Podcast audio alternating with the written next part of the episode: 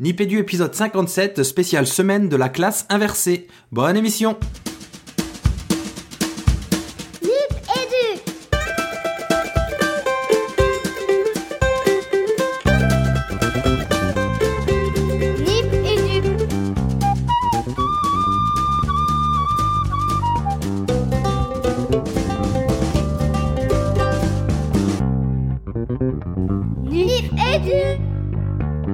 Dans Nipédu, Nipédu épisode 57, un épisode qui sera dédié à la classe inversée et plus précisément à la CLISE, la classe inversée, la semaine pour le dire euh, à l'inverse.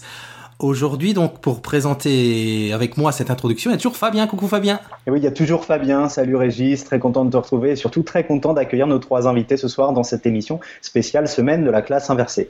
Ouais, trois invités, donc Héloïse Dufour, Michael Bertrand et Christophe Le Gelvuit. J'espère pas mal le dire Christophe, c'est juste comme ça? Ouais, c'est bon. Ah, merci, génial. Bah, un petit mot d'introduction de la part de chacun, euh, hon- honneur aux dames. Donc, Héloïse Dufour, pour nous, c'est la présidente d'Inversion la classe, mais c'est qui aussi Héloïse Dufour? Euh, bah, c'est effectivement la, la présidente d'Inversion la classe. Euh, à part ça, je, moi, je suis euh, directrice opération euh, du cercle FSER, la Fondation Schlumberger pour euh, l'éducation et la recherche. Et donc, je m'intéresse à la classe inversée. Je fais aussi des formations sur le sujet dans les points académiques de formation à Créteil, à Paris, et puis à l'ESP de Créteil. On a également, donc, comme, on l'a dit, Michael Bertrand, que vous avez entendu il y a pas très longtemps dans Nipédu, qui est prof d'histoire géo. Mais je vais, je vais le laisser peut-être plutôt se présenter. Bonsoir, Michael. Bonsoir à tous. Euh, alors oui, Michael Bertrand, toujours professeur d'histoire-géographie à Semur en Auxois dans l'Académie de Dijon. Et euh, dans le cadre de la semaine de la classe inversée, j'étais le correspondant euh, local pour l'association Inversons la classe. Et donc, Christophe Le Galvuit. Salut Christophe. Salut. Euh, bah moi, je suis prof de maths à Bourges. euh, J'ai coordonné la CLISE dans l'Académie d'Orléans-Tours et je suis secrétaire général de l'association. Alors justement, peut-être sans transition, ou en tout cas tu nous en proposes une, euh, Christophe, cette association euh, Inversons la classe, est-ce que tu peux nous en dire deux mots? Bah, écoute, c'est une association euh, qui est quand même assez jeune où l'objectif c'était de réunir un peu tous les praticiens de la classe inversée et puis de donner un cadre à des échanges qui se faisaient de manière un peu informelle. Donc on a Héloïse qui avait commencé au départ à faire des entretiens, à créer un site et en fait c'est devenu une amicale puis une association qui grandit et qui explose et qui dont le but est de diffuser la classe inversée, de faire euh, comment dire, de faire une veille pédagogique, de partager, de mutualiser. Voilà, pour, euh, pour seconder, c'est vraiment de. euh, L'objectif final de l'association, c'est que la classe inversée, ça fasse partie de la mallette pédagogique de chaque enseignant, qu'il souhaite l'utiliser ou non, mais en tout cas que chacun puisse avoir ça dans, ses, dans les outils qu'il peut utiliser et avoir une petite idée de co- comment le mettre en œuvre. Euh, pour- Pourquoi tu as, vous avez ressenti à un moment la nécessité de vous constituer en association? Bah, très simplement parce qu'on euh, on avait euh, comme objectif notamment de, mener des manifestations un petit peu plus larges, pas seulement d'animer des discussions sur les réseaux sociaux, mais aussi, par exemple, pour monter le premier congrès classe inversée, ça demandait d'avoir une structure administrative hein, qui était un petit peu plus, un petit peu plus structurée et solide que simplement un réseau, une amicale. Alors, on reviendra peut-être sur les différentes manifestations euh, qui sont organisées par l'association Inversons la classe. On va parler plus précisément aujourd'hui de, la semaine de la classe inversée. Euh, tu peux nous parler un petit peu, Héloïse, puisque tu as la parole de, cette semaine, comment elle s'est déroulée, ses ambitions, euh, comment vous, vous l'avez vécu au sein de l'association? Euh, oui, bah pour ça, en fait, je vais revenir sur une autre manifestation qui était le, le- le dernier congrès qui s'est organisé en juillet. Euh, donc, encore une fois, qui avait pour vocation vraiment d'être un lieu d'échange hein, et, de, et de partage et de retour sur, euh, sur la classe inversée, les différentes manières de la pratiquer. Euh, il y a une limite à faire un congrès, c'est-à-dire que c'est localisé euh, sur deux jours, c'est à Paris, tout le monde ne peut pas forcément se déplacer euh, en fin d'année scolaire en plus. Donc, l'idée, c'était vraiment de délocaliser ces échanges bah, un peu partout notamment en France, euh, mais il y en a eu aussi à l'étranger, et donc de permettre à chacun localement d'interagir avec des praticiens en classe inversée, pour ceux qui sont déjà en classe inversée, d'interagir avec d'autres personnes qui s'intéressent au sujet, pour être justement dans cette logique d'échange et de, partage. Et donc, euh, euh, pardon, je, rallume le micro. Et donc, concrètement, euh, comment ça s'est passé, toi, euh, Michael, qui était, euh, tu l'as dit, coordinateur local pour, euh, la Bourgogne où, tu sévis. Euh, comment ça s'est passé concrè- concrètement l'ouverture de ta classe? Alors, euh, en fait, moi, dans, dans mon établissement, euh, ça a pris une, euh, une forme un peu particulière. C'est que mon, mon chef d'établissement voulait absolument que je me contente pas d'ouvrir ma classe, mais qu'on le mette vraiment dans le cadre d'une formation interne d'établissement, qu'il acceptait pour cette fois-ci d'ouvrir à l'extérieur. Donc, on a eu la chance d'avoir une, une belle structure dans mon établissement. Euh, et euh, alors, concrètement, j'ai accueilli des élèves, des, des, pardon, des collègues euh, qui se sont installés au fond de ma classe, gentiment. Euh, pour venir m'observer pendant une heure. Euh, et puis après, on a eu l'occasion de manger ensemble pour pouvoir euh, débriefer un petit peu sur ce qu'ils avaient vu, sur les questions que ça posait. Et puis l'après-midi, on a enchaîné sur une formation plus technique. C'est-à-dire que finalement, ils m'ont vu utiliser des outils, ils ont vu mes élèves parler d'activités préparatoires, faire des quiz, etc. Donc on est vraiment passé ensuite sur une formation plus précise sur les outils. C'est intéressant ce que tu dis parce qu'on a pu lire dans un ouvrage qui est sorti récemment euh, aux éditions PUB qui s'appelle Apprendre à enseigner, un article sur la réindigénation de la formation enseignant au sein des établissements et qui place l'établissement au sein de l'écosystème des enseignants. Et c'est complètement ce qui a été proposé, il me semble, par, euh, par votre démarche dans le cadre de la semaine de la classe inversée. Euh, ça a l'air d'avoir plutôt bien fonctionné de par chez toi, Michael. Qu'est-ce qui fait que, que cette ouverture, elle peut se faire? Alors là, je suis vraiment à un niveau très, très administratif en fait, mais aussi en termes de, motivation et d'engagement des acteurs de cette ouverture il y a une, euh, une, envie et une demande très très forte des collègues. Moi, ça fait maintenant quatre ans que je travaille sur euh, la classe inversée. J'évolue au fur et à mesure dans ma pratique. Euh, et, en fait, là, depuis un an maintenant, on s'aperçoit qu'on a une demande absolument gigantesque. Et, l'association Inversons la classe a permis de créer du lien entre tous ces individus qui sont intéressés par la classe inversée et qui maintenant peuvent prendre contact plus seulement par les réseaux sociaux, mais vraiment dans un cadre un petit peu plus organisé, un peu plus institutionnalisé. Je pense notamment à la carte qui a été réalisée par l'association, qui nous a permis de nous retrouver euh, géographiquement parlant. Euh, et puis bon bah ensuite moi j'ai quand même l'occasion de travailler dans une académie où euh, les gens sont absolument formidables. On a un Dan qui a accepté de nous soutenir, on a le réseau Canopé qui a été derrière nous, et j'ai un chef d'établissement qui a accepté d'accueillir tout ce monde dans une salle de classe en prêtant la salle informatique. donc il y a, y a d'un côté voilà le réseau associatif associ... inversons la classe pardon qui a permis de structurer tout ça, mais il y a aussi énormément de demandes et de bonne volonté sur le terrain. Euh, Christophe, de ton côté, tu as ouvert ta classe et si oui, même fonctionnement ou? Euh, De mon côté, moi, j'ai pas ouvert ma classe parce que, par chance pour moi, cette semaine de la classe inversée, c'est tombé sur la semaine de stage de mes troisièmes. Donc, euh, j'avais pas beaucoup de cours et ça m'a permis de coordonner un peu le séminaire qui s'est organisé sur Orléans.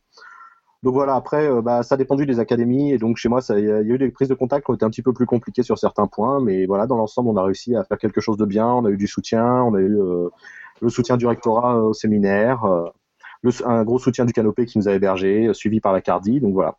Après, Michael a eu la chance, voilà, vraiment dans son académie, que tout se coordonne bien et que ça tourne bien. Ça a été, ça a vraiment dépendu des différentes académies. Mais dans, l'ensemble, on a eu un peu plus d'une dizaine d'académies où on a eu un gros soutien du, rectorat, donc on en a été ravis.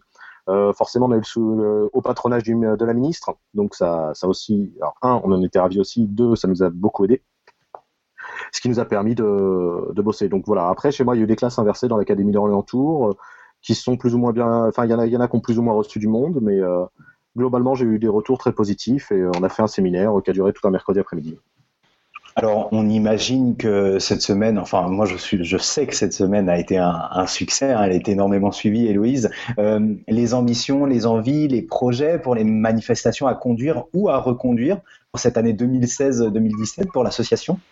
Bah, donc effectivement, euh, tu, parlais de la semaine. Et la semaine, elle a effectivement très bien marché. Euh, Christophe a mentionné euh, donc 10 académies dans lesquelles on a eu un soutien direct du rectorat, mais globalement, en France, ça a été plus de 18, 18 académies dans lesquelles il s'est passé quelque chose. Dans le monde, dans tous 170 manifestations, avec plus d'une centaine de classes ouvertes et, et donc une quarantaine de séminaires, de, de rencontres. En tout, on a fait le compte, on a touché près de 2500 enseignants. Euh, et donc pour une première édition, on est vraiment, on est vraiment ravis. Donc évidemment, on a posé la question aux organisateurs, euh, aux organisateurs d'événements, euh, s'ils pensaient que c'était quelque chose à reconduire. Euh, Michael a, Michael a mentionné la forte, la forte demande des collègues. Donc évidemment, on reconduira la CLIS l'an prochain, mais là tout de suite, évidemment, ce qui nous occupe, c'est l'organisation du prochain congrès euh, classe inversée, le CLIC, dont la première édition a eu lieu en juillet dernier au lycée de Montaigne et euh, où la prochaine édition aura lieu les 1er et 2 juillet à l'université Paris Diderot à Paris. Euh, donc clic2016.com pour aller se renseigner. Les inscriptions sont pas encore ouvertes, mais ça viendra.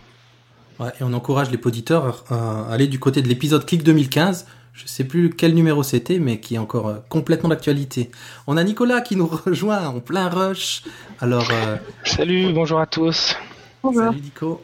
Donc on en était Nicolas pour faire rapide à la présentation de classe inversée et des différents événements qui sont déroulés. Et voilà. On va, on va peut-être euh, on va peut-être lancer tout de suite euh, les capsules, Régis, et pour ça on va on va demander l'aide de, de Christophe et d'Héloïse qui étaient présents sur cette manifestation. Dans la manifestation, j'ai envie de dire, euh, CLIS Créteil, le séminaire de la classe inversée sur l'Académie de Créteil qui était proposé euh, par le pôle numérique et le rectorat de, de Créteil. Euh, on a une série de capsules, Régis, tu peux nous envoyer un petit peu les noms, et puis euh, Héloïse et Christophe, si vous en êtes d'accord, on en dit quelques mots? Allez. marche. Alors on a en premier, je crois, Sylvie Planchard et Marie-Astrid Deverte. Alors, qui présente euh, Marie-Astrid Devert? Moi, je viens le faire, mais Street de Verte, euh, pour les, pour les gens qui sont sur, sur Twitter, c'est euh, l'inénarrable. euh, euh, l'inénarrable euh, Captain. hein, Captain Géo Captain Geo, elle fait partie des nombreux captains euh, qu'on retrouve euh, en classe inversée. Euh, tu parlais de Créteil, c'est effectivement, ça fait partie de ces académies. C'est vraiment une académie qui s'est vraiment saisie de la crise. Et, euh, et c'est là tout l'intérêt. Voilà, Mickaël en a donné un autre exemple de vraiment l'intérêt d'avoir une synergie entre bah, l'association et puis l'institution. Et donc à Créteil, c'est donc notamment, euh, notamment Marie-Astrid Devert, euh, mais aussi Auréline Trinquel, qui ont été mises en charge par euh, le DAN de Créteil, euh, Philippe Roderer, justement, de monter, le, de monter ce séminaire académique, Elle est, Euh. accom- elle est- pardon, Héloïse. voilà, qui a très très bien marché et qui a voilà, un grand public avec des invités vraiment extraordinaires euh, qui sont exprimés et qui ont dit des choses euh, très intéressantes. Alors, elle est accompagnée dans cette capsule de sa chef d'établissement, Madame Planchard, Sylvie Planchard, qui est venue elle-même animer un atelier dans le cadre de cette euh, CLIS Créteil autour de la posture des, des chefs d'établissement dans la mise en œuvre euh, des classes inversées, dans l'accompagnement de cette mise en œuvre. Michael nous en a, nous en a touché quelques mots. Euh, obstacles et, et réussites, si j'ai envie de dire. Euh, capsule suivante, Régis? Yoni Doyan. Ah, C'est c'est Diane. Diane, pardon. Euh, ça rigole derrière les écrans. Bon, on, vous- on vous en dit pas plus pour Yoni. Vous allez euh, découvrir ce, ce personnage qui est euh, inévitable. Hein, je vois Héloïse qui est- voilà, on peut pas faire sans Yoni Dayan. Ensuite, on a Catherine Ferrier. Alors c'est euh, Catherine Ferrier, c'est la responsable de la Cardi Créteil, Alain Potet. qui est un IAIPR et il est en charge du dossier euh, du, de l'éducation prioritaire sur l'Académie de Créteil également. Virginie Chiplet. Alors Christophe, euh, Héloïse, Virginie. Bah, moi, je peux y aller. euh, Virginie Chiplet, donc, euh, qui est enseignante, euh, enseignante en euh, si je ne m'abuse. Et euh, bah, euh, voilà, qui fait des, qui fait des choses super. euh, euh, de toute façon, on en, on en croise beaucoup des enseignants vraiment qui, qui sont euh, engagés. Et euh, c'est pas que en classe inversée d'ailleurs, j'en profite pour, pour le dire, euh, et pour dire que l'association n'est pas là pour dire que la classe inversée est l'unique solution euh, qui existe en, en pédagogie. Mais c'est vrai que c'est un vrai plaisir de, de rencontrer tous ces enseignants. Et elle a animé également un atelier autour de comment mettre en place une, une classe inversée, les valeurs, les postures qu'il y a derrière, euh, derrière cette mise en œuvre pédagogique. Fanny Pessic, Fanny Pessic qui est une enseignante dans une classe de CE1 à Nogent-sur-Marne, dans un établissement euh, privé et qui a une approche tout à fait intéressante et qui voulait voir de plus près ce qu'était la classe inversée. Ensuite, Catherine Beckett-Ibizo. Bah vas-y, hein, tu peux parler, tu peux bosser aussi de temps en temps. Qui, moi? Ben non, moi je suis là pour euh, présenter les choses. Qui présente Madame Becchetti Bizot Mais moi, je la connais un petit peu maintenant aussi. Euh, c'était, c'est notre ancienne directrice du numérique euh, à l'école, Euh, et c'est, ça me fait, euh, ça me fait sourire de, de la voir dans les capsules parce que euh, au moment de de, de, de, la semaine de la classe inversée, elle est venue dans mon académie pour une conférence dans le cadre de Numériade et je comprends mieux pourquoi lors de son intervention elle a systématiquement ou presque rapprocher euh, le numérique de la classe inversée. Et c'est sans doute parce que la veille ou, l'avant-veille, elle devait être euh, interviewée par Fabien que ensuite, euh, dans, dans l'amphi, elle a, elle a jeté ce, a fait ce parallèle-là. Elle savait que j'étais là et que je l'écoutais. Euh, elle est actuellement, euh, elle est, elle a toujours été euh, inspectrice générale et elle est en comme tu le disais, Nicolas, maintenant des, des, des, dossiers concernant l'innovation pédagogique et le lien entre innovation pédagogique et intégration des solutions numériques. Ensuite, on a Héloïse Dufour et Cécile Gigne. C'est quoi cette capsule, Héloïse là? Cécile Gignez, euh, bah écoute, euh, c'est toi qui m'as dit voilà, euh, on a besoin de praticiens, donc euh, donc j'ai été chercher Cécile Gignès que je connais bien parce que elle est, bah, j'ai travaillé avec elle dans le cadre d'une formation que je donnais l'an dernier à la classe inversée dans l'académie de Créteil, et donc c'était vraiment un vrai plaisir de la retrouver et puis de, de l'interroger un peu sur bah, ce qu'elle a mis en place dans sa classe et si on en était si on en était contente. Patricia Muller et Florence Coste, qui sont deux IEN, Nico, deux collègues à toi, qui sont venus nous parler de leur présence sur, euh, sur cette manifestation et de leur point de vue sur cette pratique de la classe inversée. Et ensuite, ce Marcel Lebrun, qui est Qui présente Marcel Lebrun, allez. C'est dur de présenter Marcel Lebrun. Hein. Euh, Marcel Lebrun, on ne le présente plus quasi. Il n'y a, a, plus besoin c'est la référence universitaire sur euh, la classe inversée. Donc, euh, il est à l'université de Louvain, vous me corrigez si je me trompe. Euh, et voilà, c'est qui écrit beaucoup, qui a notamment publié dernièrement un livre aux éditions Canopée sur la classe inversée, qui anime énormément de conférences et qui qui nous aide sur les définitions de la classe inversée, comment la, concevoir et comment la présenter aussi, et qui, essaie de formaliser un peu tout ce qui n'est pas forcément clair dans nos têtes, euh, comme mon discours actuellement. joli, joli retournement. Il fait, il, fait, euh, vraiment partie de ces personnes qu'on écoute et qui suspendent le temps. Voilà, euh, vraiment son intervention, euh, qu'elle soit en public ou les quelques précieuses minutes qu'il a bien voulu accorder au, micro de Nipédus, c'est, des moments où le temps s'arrête et il fait partie de ces, ces, de ces personnes dont on voit les paroles. C'est, assez extraordinaire d'entendre Marcel Lebrun et de le lire. Ensuite, David Billon et Hugo Le Naviel. Alors, je ne sais pas si nos enseignants euh, inverseurs connaissent euh, ces deux personnes. Héloïse, euh, Christophe Non.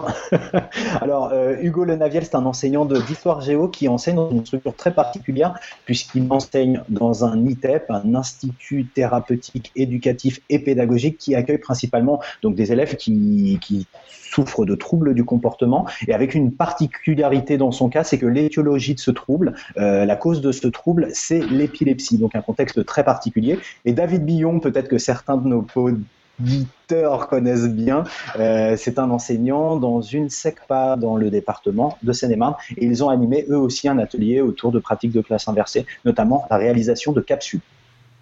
Et on termine avec le duo des deux captains, Aurélie Trinquel et Marie-Astrid Devert, je me trompe pas Ouais, on en a parlé un petit peu en introduction, donc on va passer peut-être sur le bonus. Je ne sais pas s'il faut l'annoncer ou si on laisse la surprise à nos auditeurs, Régis.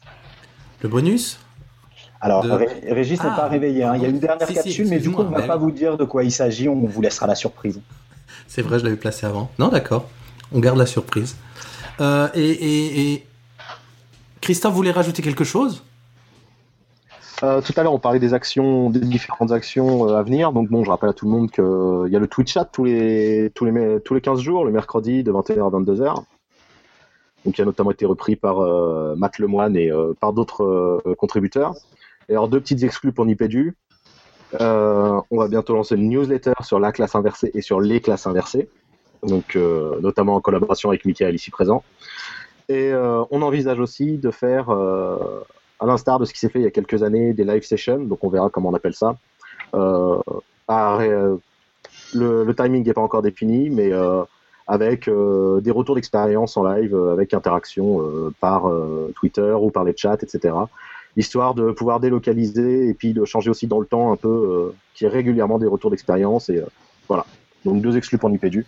Ouais, génial. Et vous savez déjà quand vous allez lancer tout ça à peu près? C'est encore dans cette année scolaire?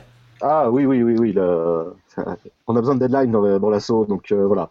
La newsletter, euh, on espère mars au plus tard avril, et les live sessions euh, à peu près pareil, je pense. Et alors, pour s'inscrire à la newsletter, on ira où? Et ben pour s'inscrire à la newsletter, on va faire une grosse com sur euh, sur Twitter comme d'habitude. On a un community manager de malade. Et euh, bien sûr, euh, inscription sur le site et euh, voilà. On mettra tout ça sur le site et euh, un site qui va être euh, retravaillé un peu et on va travailler sur Via Educ. Donc euh, je vous rappelle le site parce que sinon je vais me faire taper sur les doigts par la, la présidente. On nous retrouve aussi sur Twitter en classe underscore inversé Et sur Via Educ. Et sur Via Educ euh, un groupe euh, à venir. Ah ouais, vous avez pas de groupe sur Via Educ encore? Quoi. On y bosse, on y bosse, mais tu sais, alors c'est pour ça qu'on est une asso de bénévoles. Et vous savez ce que c'est le bénévolat, les gars? Ça prend du temps. Donc c'est pour ça qu'on recrute tous les bénévoles qui veulent venir nous aider. On a constitué un super dossier pour euh, préparer le clic. Et il faut et pas hésiter à se tourner vers Sébastien Franc dans ce cas-là aussi. Bon, bah c'est noté, on mettra tout ça dans les notes de l'émission. Si vous avez d'autres choses, vous nous envoyez un petit mail, on met tout dans les notes de l'émission, comme ça les auditeurs pourront aller voir ça partout. On termine euh, rapidement euh, en vous demandant bah, où est-ce qu'on peut vous retrouver, vous, personnellement euh, Héloïse, peut-être? Sur, le, sur les réseaux? Euh, oui, alors moi je suis sur Twitter, mais je dis pas des choses euh, très intéressantes. hein. non, sinon faut venir me voir au clic. Ça marche. Christophe? Euh, moi, on me retrouve sur Twitter, euh, profchrismat. Voilà, et sur, euh, et c'est à peu près tout. C'est là que je prends le plus de place. Michael Alors, euh, également sur Twitter, à euh, MIKL-Bertrand. Euh, et puis ensuite, euh, bah, on peut également venir voir un petit peu ce que les élèves font sur le blog Historicophile et puis également sur le site de la pédagogie participative et sociale. La PEPS. Voilà. Oui. Eh ben, grand merci à tous les trois. On, bon, on a un peu explosé, comme d'habitude, le format. C'est pas grave, ça fera une superbe émission sur la classe inversée Bah, pour merci cette à année vous. encore. Merci à vous, et puis ben, on vous retrouve au clic, non? C'est ça, On y sera. on y sera. Grand merci. On se dit Merci. dans deux semaines sinon. Salut, Merci salut. à vous, à bientôt. Salut. Ciao. Allez, ciao, ciao. Et gardez la pêche.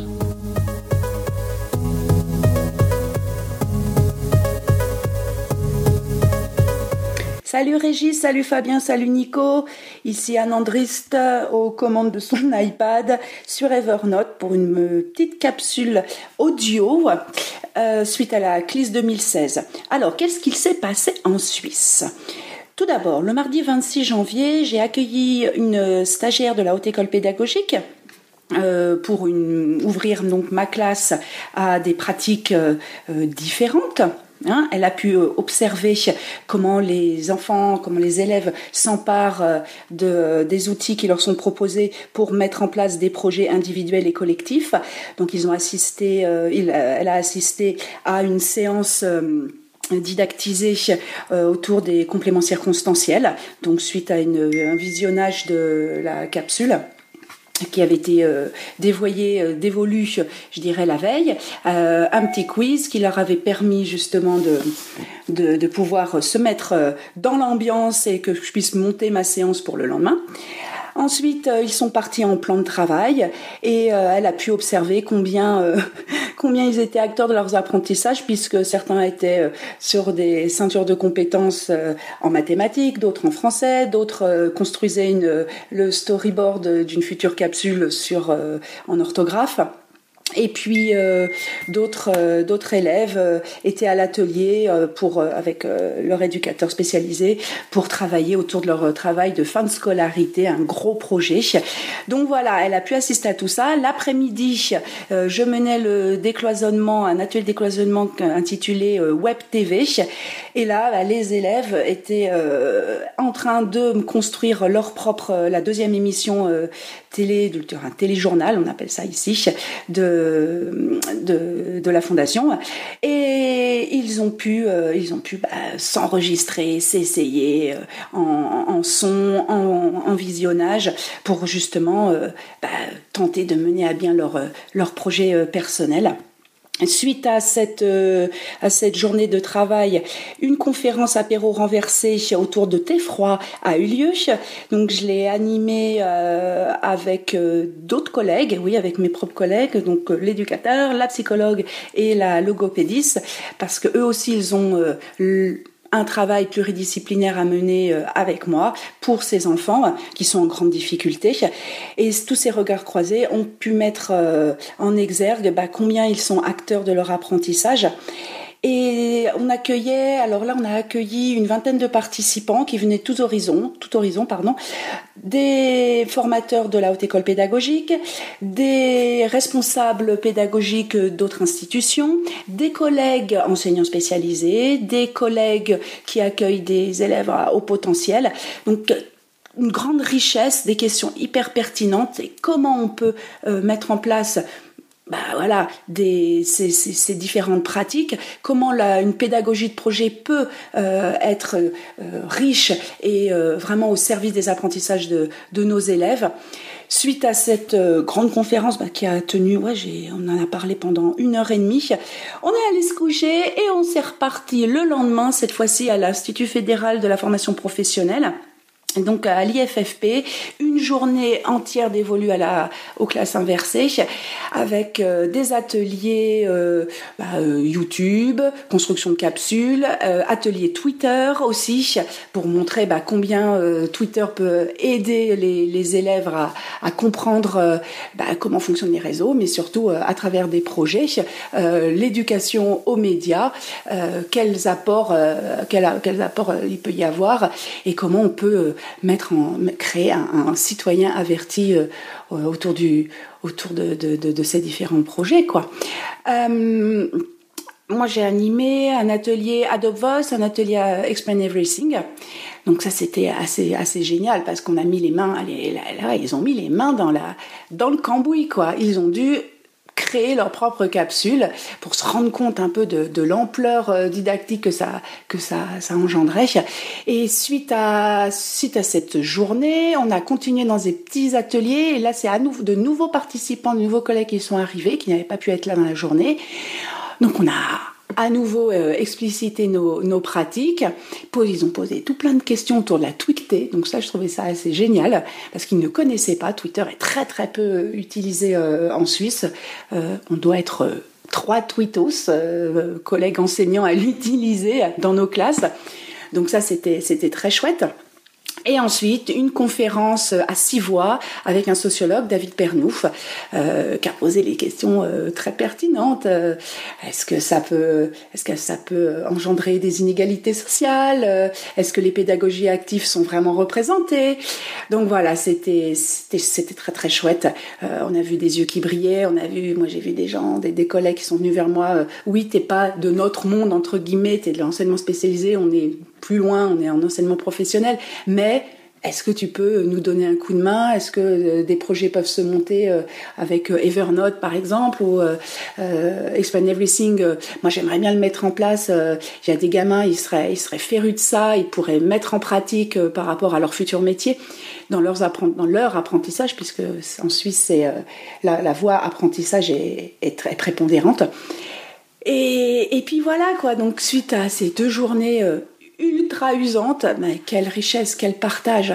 Moi, je, rêve d'une chose, c'est que la Suisse s'ouvre encore plus à, à ces pratiques euh, et, qu'on puisse aller de l'avant tous ensemble, co-construire, co-réfléchir. Voilà, voilà, c'était ce petit retour CLIS 2016 euh, à la, à la, à la mode, euh, à la mode, j'irais, non, c'est pas à la mode, mais voilà, helvétique, quoi. Donc les gars, je vous fais des gros bisous, à très bientôt sur les réseaux, je vous embrasse. Ciao, ciao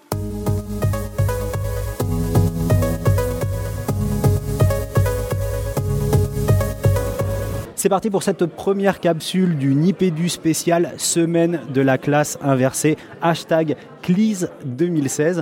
On est, euh, on est dans l'académie de Créteil, dans le très très très très bel espace Aimé Césaire à Champigny. Et j'ai avec moi euh, deux personnes, deux charmantes personnes qui rayonnent tôt le matin pour ce, pour ce vendredi 29 euh, janvier. C'est Sylvie et Marie Astrid, mais je vais les laisser se présenter. On va peut-être commencer par vous Sylvie.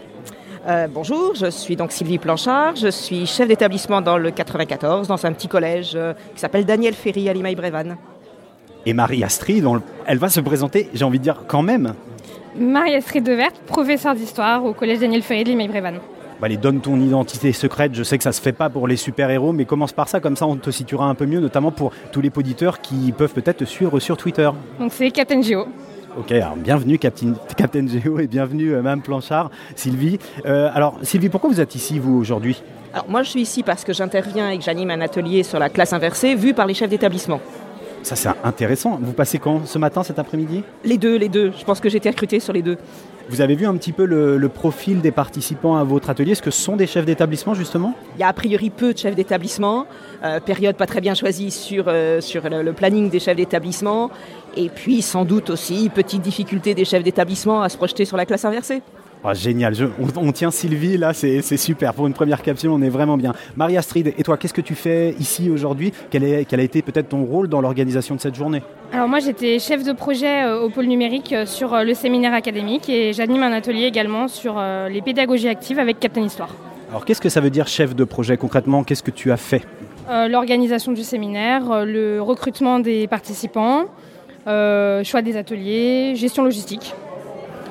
Sylvie, je reviens vers vous. Vous nous disiez que peut-être une certaine euh, difficulté, euh, frilosité, réticence, je ne sais pas, euh, peut-être appréhension à pouvoir ouvrir euh, les, classes inversées au niveau des, établissements, en tout cas de pouvoir accompagner les enseignants dans ces initiatives pédagogiques. On va être dans l'empathie et on va imaginer pourquoi pour un chef d'établissement. Est-ce que c'est une démarche qui, ne va pas de soi ou des obstacles peuvent, euh, peuvent, peuvent arriver pour cette mise en, cette mise en œuvre?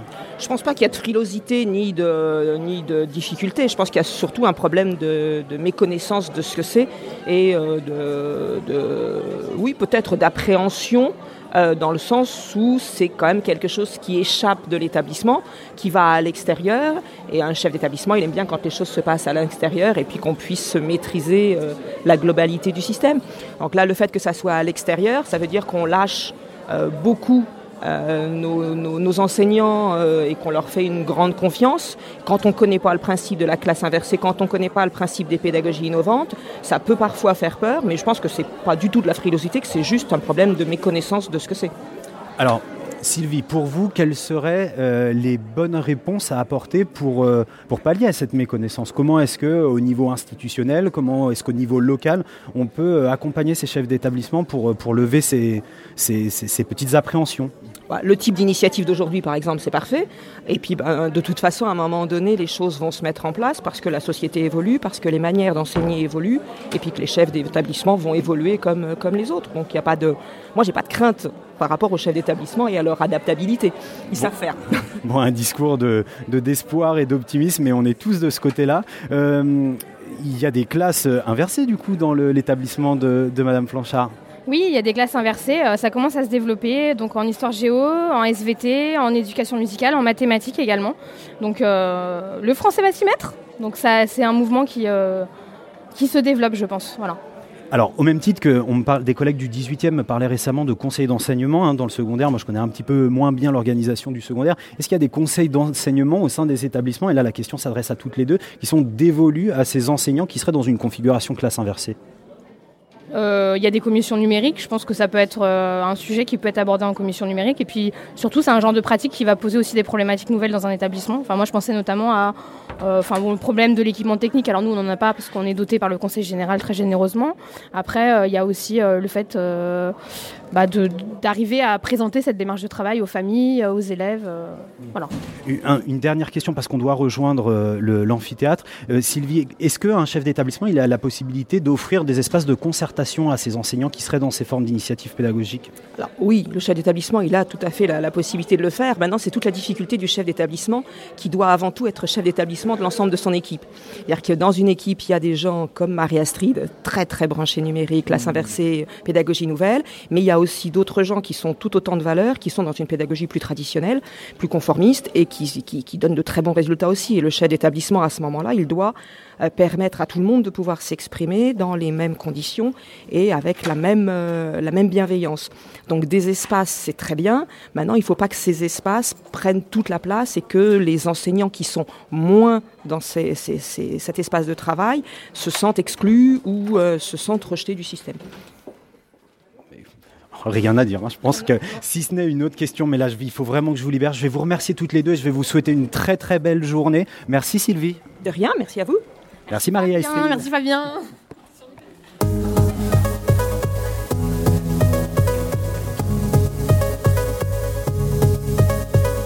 Alors forcément, à Champigny, c'est pas le même temps qu'à Bayonne. C'est la même semaine, il y a un petit peu moins de soleil, un petit peu moins de soleil euh, astral, j'ai envie de dire, mais il y a des soleils aussi dans cette journée. Et j'en ai un tout près de moi qui réchauffe mon cœur à chaque fois que je le vois. Et il est content que je le dise, mais je lui, renvoie un compliment qui m'a été fait il y a quelques, quelques minutes. C'est Yoni Dayan. Alors moi, Yoni Dayan, je le connais très bien, je rêve presque de lui toutes les, toutes les nuits, surtout en ce moment.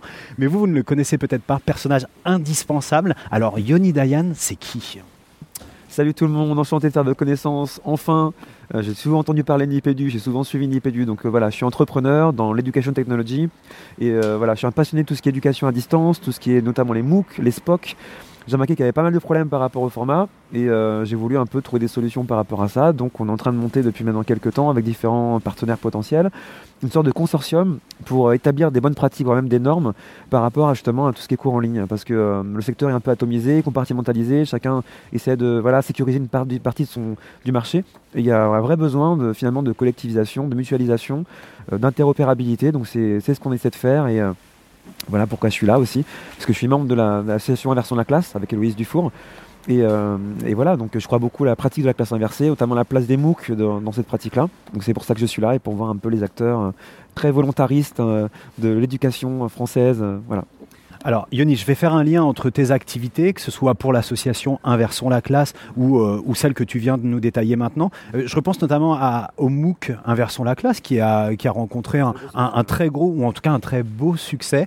Euh, tu nous peux nous faire un- un- une espèce d'état de l'art du MOOC aujourd'hui dans, le panorama de, l'éducation et l'éducation numérique, hein, parce qu'on voit qu'il y a vraiment un lien entre MOOC à visée éducative et souvent c'est prise en main euh, d'une pédagogie qui s'appuierait sur des solutions numériques. Je pense au, MOOC maths et numérique qui va, qui va bientôt sortir. Un petit, un petit état de l'art, un petit état des lieux peut-être. Concrètement, en fait, les MOOC ils ont été un peu euh, vus comme une révolution. C'était environ 3-4 ans. C'était euh, l'année des MOOC en 2012. Euh, malheureusement, en fait, la, promesse initiale qu'ils avaient, n'a pas été tenue. Euh, voilà, ils n'ont pas remplacé l'éducation traditionnelle, peut-être euh, même heureusement. Et, mais par contre, les MOOC ont été euh, les catalystes d'une sorte de, euh, de, là, de, de- renouvellement de l'éducation traditionnelle. Donc ça a poussé un peu le secteur à, à- se renouveler, à repenser un peu sa façon d'enseigner. Et on le voit notamment en France, il y a de plus en plus notamment de, classes inversées qui utilisent en fait des MOOC pour couvrir un peu le, le contenu dit conceptuel. Je Il se mouche en même temps, non mais c'est pas grave.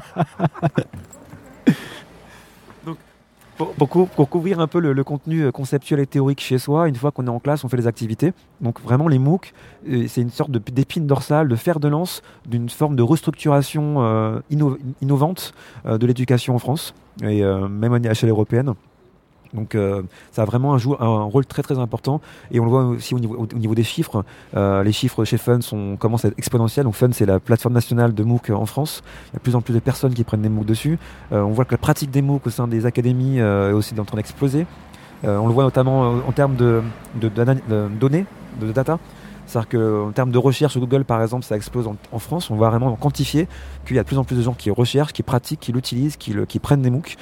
Euh, les profs, notamment, utilisent euh, beaucoup de MOOC parce qu'en fait, c'est une ressource qui est déjà faite. Beaucoup de plus en plus font leur propre MOOC. Donc, c'est une vraie lame de fond. Mais, euh, Je vais l'arrêter parce que si il est intarissable. D'ailleurs, je pense qu'on te retrouvera dans une. qui coule. Et il a le nez qui coule pour de vrai. On te retrouvera dans une émission, euh, j'espère, dédiée euh, à l'apprentissage hybride et notamment à cette question des MOOC et des SPOC. On, va, on va se mettre un peu dans la prospective parce que moi, je vous le dis, hein, c'est le champion de la prospective. Le bonhomme tourne en fibre optique, passez deux heures avec lui et il vous a ravagé le cerveau. Le MOOC à visée éducative de demain, toi, tu l'imagines comment? Alors, le MOOC de demain, moi je crois beaucoup à. C'est un concept de presencing, ça s'appelle. Donc c'est un mec qui s'appelle Otto Charmer. Alors typiquement, en fait, euh, tu as ta ressource, tu as ton contenu qui sera en ligne. C'est ce qu'on appelle un sandbox, donc une sorte de bac à sable. Toutes les ressources, tu les as en ligne. Mais ensuite, tu as des mécanismes et des outils qui permettent de la création et l'animation de communautés locales. Donc un côté un peu décentralisé. Donc on peut imaginer, par exemple, un professeur d'université euh, faire un bac à sable sur une thématique. Et ensuite, de manière un peu euh, self-organized, les gens vont se réunir euh, voilà, à Bordeaux, euh, à Nantes. Ils vont créer un peu ex des communautés qui vont utiliser ces ressources pour apprendre ensemble, pour co-construire ensemble. Pour moi, c'est ça la- l'avenir, l'avenir de l'éducation euh, digitale, de l'EdTech et du MOOC. C'est le, MOOC en, en organisateur de, de communautés apprenantes, autonomes, qui font, euh, qui, font ce qu'on appelle du troc de connaissances, du troc de connaissances et de compétences. Euh, je sais quelque chose, tu sais quelque chose, je sais pas tout, tu sais pas tout non plus. Comment on, facilite ces dynamiques-là euh, d'échange et de troc de compétences et de connaissances. Alors avec une forte dimension en, présentiel, on n'est pas seulement sur des communautés virtuelles, mais il me semble entendre ici et là que justement il y a une forte demande depuis l'émergence de ces, formations en ligne et, des réseaux sociaux hein, qui permettent aussi de mutualiser à distance, de pouvoir avoir une, une dimension sensorielle, humaine, relationnelle extrêmement proche. Ça, c'est le point clé, c'est le point justement, c'est le cœur de mon activité depuis au moins 3-4 ans. C'est, euh, et on l'a vu en fait de manière chiffrée dans les MOOC. euh, typiquement, en fait, quand tu fais des sondages auprès des participants, l'un des premiers feedbacks qui explique pourquoi il y a un taux d'abandon qui est aussi élevé dans les MOOC, généralement il y a entre 5 et 15% des gens qui finissent un MOOC, un cours en ligne. Pourquoi? Parce qu'ils n'ont- pas ce sens de relatedness, de belongingness, de sentiment d'appartenance à une communauté apprenante. Donc appartenance à une, une cohorte un groupe euh, voilà, qui, qui, euh, qui fait des dynamiques humaines, genre de l'émulation, de la compétition, la peer pressure, donc la, la- la pression un peu euh, par, par les pairs, qui sont des dynamiques, ça a été prouvé là euh, très, très scientifiquement, qui sont fondamentales à la réussite, au, bien-être aussi, où tu as, envie de revenir en cours, tu as envie de revenir à ta fac ou à ton école, tu as l'impression d'appartenir à un groupe qui avance ensemble vers, une, vers, vers un objectif. Et ça, malheureusement, les, les, les cours en ligne ont eu beaucoup de mal à émuler ça, à reproduire ça. Mais petit à petit, via des outils, via des Slack, via des, il y a, il y a plein, plein, plein d'outils différents et via des bonnes pratiques aussi, on arrive petit à petit à reproduire, allez, on va dire peut-être 30 ou 40% des dynamiques humaines, de human factor euh, qu'on a euh, dans la vie réelle et que les cours en ligne ont beaucoup galéré à faire. Donc là, c'est un peu l'avenir de ça. C'est un peu l'avenir. Je l'arrête parce que dès qu'il commence à utiliser des anglicismes, c'est qu'il est chaud et on l'arrête plus. Euh, mais on a envie quand même de te retrouver. Donc où est-ce qu'on peut te retrouver, toi et ton actualité, euh, Yoni? Alors, on me retrouve sur Twitter, donc c'est Yoni Dayan avec un underscore à la fin. Et on me retrouve aussi donc au CRI en ce moment. Je suis en train de faire pour eux un, un MOOC sur les tiers-lieux innovants. Donc un MOOC sur les Fab Labs. Donc le but c'est un peu de, de pousser les gens à créer eux-mêmes, notamment dans les pays en voie de développement, euh, des makerspace, des Fab Labs, donc pour un peu de- essaimer euh, l'innovation euh, dans le monde entier. Merci Yoni, on espère te retrouver très bientôt alors. C'est cool. Et euh, voilà, bonne continuation et euh, vous êtes génial quoi. Vous êtes géniaux. Ce sera le mot de la fin.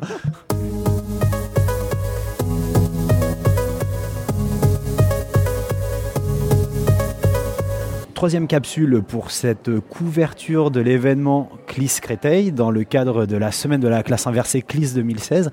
Et alors là, on est avec quelqu'un qui est, allez, je vais lui dire, ça peut-être pas lui faire plaisir, mais assez indispensable sur l'Académie de Créteil, puisque elle est à la pointe. hein. J'ai cru entendre tout à l'heure parler de cette métaphore euh, du crayon. Elle est à la pointe de l'innovation parce qu'elle incarne l'innovation au niveau euh, de l'Académie. C'est Catherine Ferrier. Mais alors, Catherine Ferrier, c'est qui? Bonjour, euh, Catherine Ferrier, c'est euh, la correspondante académique euh, en recherche et développement pour l'innovation et l'expérimentation. Alors c'est un terme très très compliqué pour dire tout simplement qu'en fait je m'occupe et je m'intéresse avec toute mon équipe à toutes les équipes, à tous les enseignants qui souhaitent mettre en cause leurs pratiques traditionnelles pour les remplacer par des pratiques plus novatrices, pour faire le pas de côté, pour se jeter à l'eau comme on dit, et pour essayer d'innover pour la réussite des élèves. Alors, la CARDI, hein, c'est ça l'acronyme. Euh, concrètement, comment peut se réaliser cet accompagnement, Catherine? Alors, euh, la Cardi possède un site sur l'Académie de Créteil. Il suffit de taper euh, à Créteil. Et euh, on peut saisir, on peut demander à ce que la Cardi vienne nous voir euh, quand on est une équipe, un professeur, un chef d'établissement, un directeur d'école, un IEN. voilà. Tout le monde peut nous demander de venir et un collaborateur de l'équipe prend contact et vient sur le terrain travailler avec les gens là où ils en sont. Ça peut être pour démarrer un projet, pour commencer à réfléchir. Ça peut être au cours d'un projet déjà débuté. Ça peut être pour aider à l'évaluation d'un projet réalisé. Alors Catherine, vous êtes intervenue ce matin dans, le cadre euh, des premiers échanges euh, de cette journée. Vous êtes venue présenter un projet en particulier. Est-ce que vous pouvez nous en dire plus? Oui, en, dehors de l'accompagnement et du suivi des équipes, nous essayons aussi de tenir un rôle d'impulsion dans l'académie et de travailler avec d'autres missions, cette fois-ci pour ce projet-là, euh, la DAN, euh, pour pouvoir lancer et pour pouvoir accompagner des professeurs ou, ou, des, enfin, des, enseignants, des équipes euh, à innover dans un domaine ou dans un autre. Et là, le projet en question, qui s'intitule Tous petits profs, euh, consiste à faire faire par les élèves eux-mêmes les capsules vidéo pour une classe inversée. Donc un espace de mutualisation qui recueillerait des capsules didactiques produites par les élèves, c'est bien ça?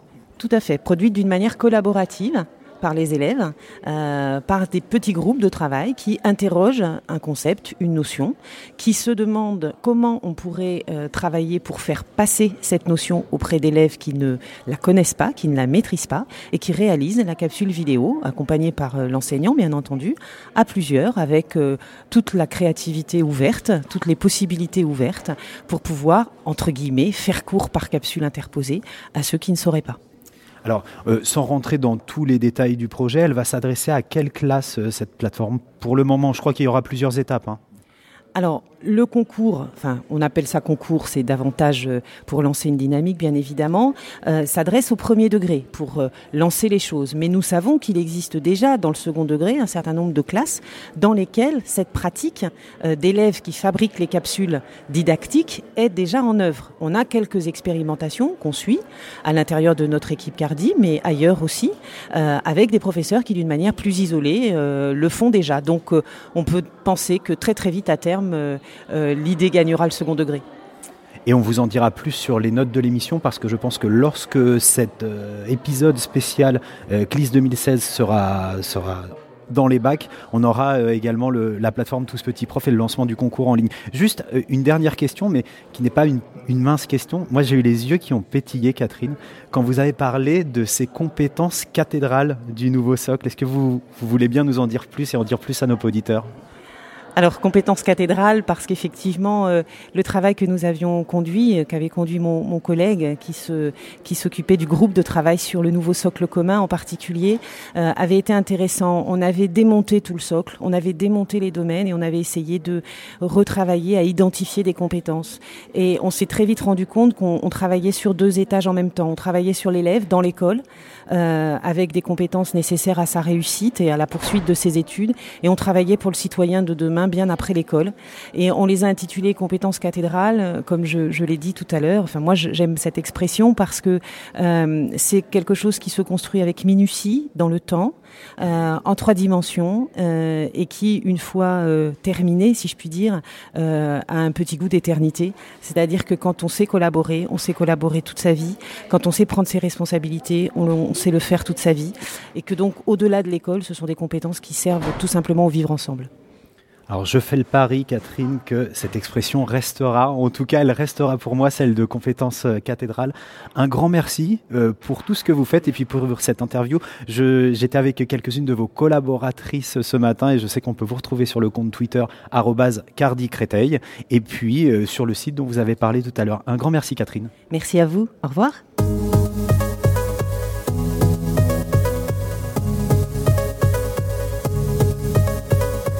Toujours le 29 janvier et toujours dans ce sublime espace qui est l'espace euh, Aimé Césaire à Champigny. Je suis avec quelqu'un euh, qu'on apprécie beaucoup à Nipédu, euh, qui nous a déjà mis en avant hein, dans le cadre d'un atelier autour du podcast et de l'utilisation du podcast à visée de formation. C'était quelque chose comme ça. C'est Alain Potet. Mais Alain Potet, je, je, ne vous en dis pas plus, je vais laisser se présenter. Alors Alain Potet, c'est qui? Alors Alain Potet, c'est un inspecteur de sciences de la vie et de la terre mais c'est avant tout un inspecteur qui est en charge de l'éducation prioritaire sur l'Académie de Créteil. Et c'est un inspecteur qui est furieusement euh, impatient euh, pour tous les élèves de l'éducation prioritaire de voir se développer vraiment euh, des pédagogies qui arrivent à les faire réussir et à faire en sorte qu'on leur redonne véritablement une ambition qui, qui est aujourd'hui un petit peu en berne.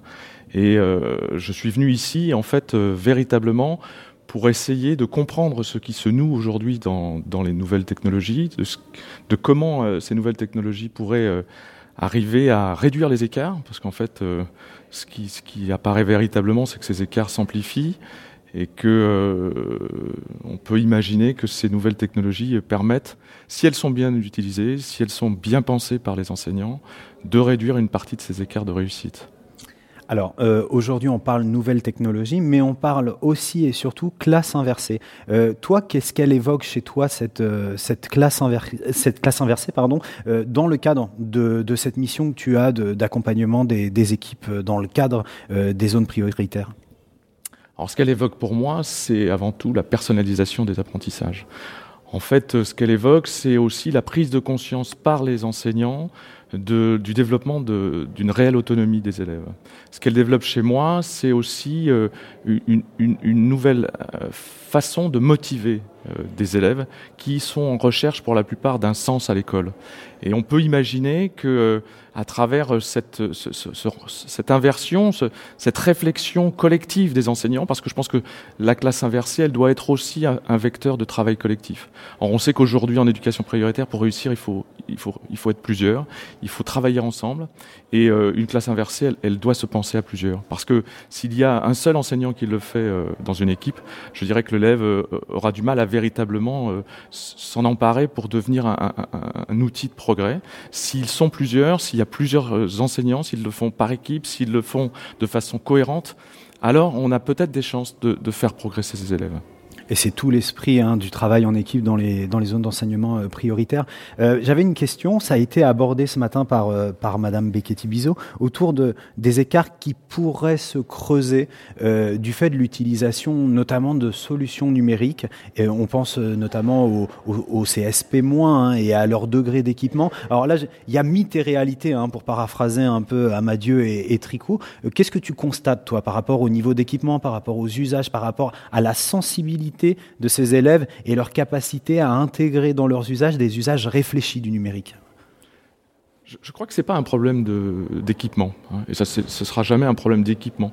C'est un problème de rapport à, à l'usage du numérique, et je dirais que euh, j'ai envie d'être très vigilant et de dire aux enseignants d'être très vigilants sur, euh, cette classe inversée, surtout en éducation prioritaire et surtout avec euh, tous ces enfants qui sont dans des milieux sociaux défavorisés, que on ne soit pas en train d'augmenter encore les écarts. Parce que, comme beaucoup d'innovations, comme beaucoup de nouvelles pensées, elles sont immédiatement appropriées par les élèves en réussite avec un potentiel énorme. On l'a vu avec la pédagogie de projet.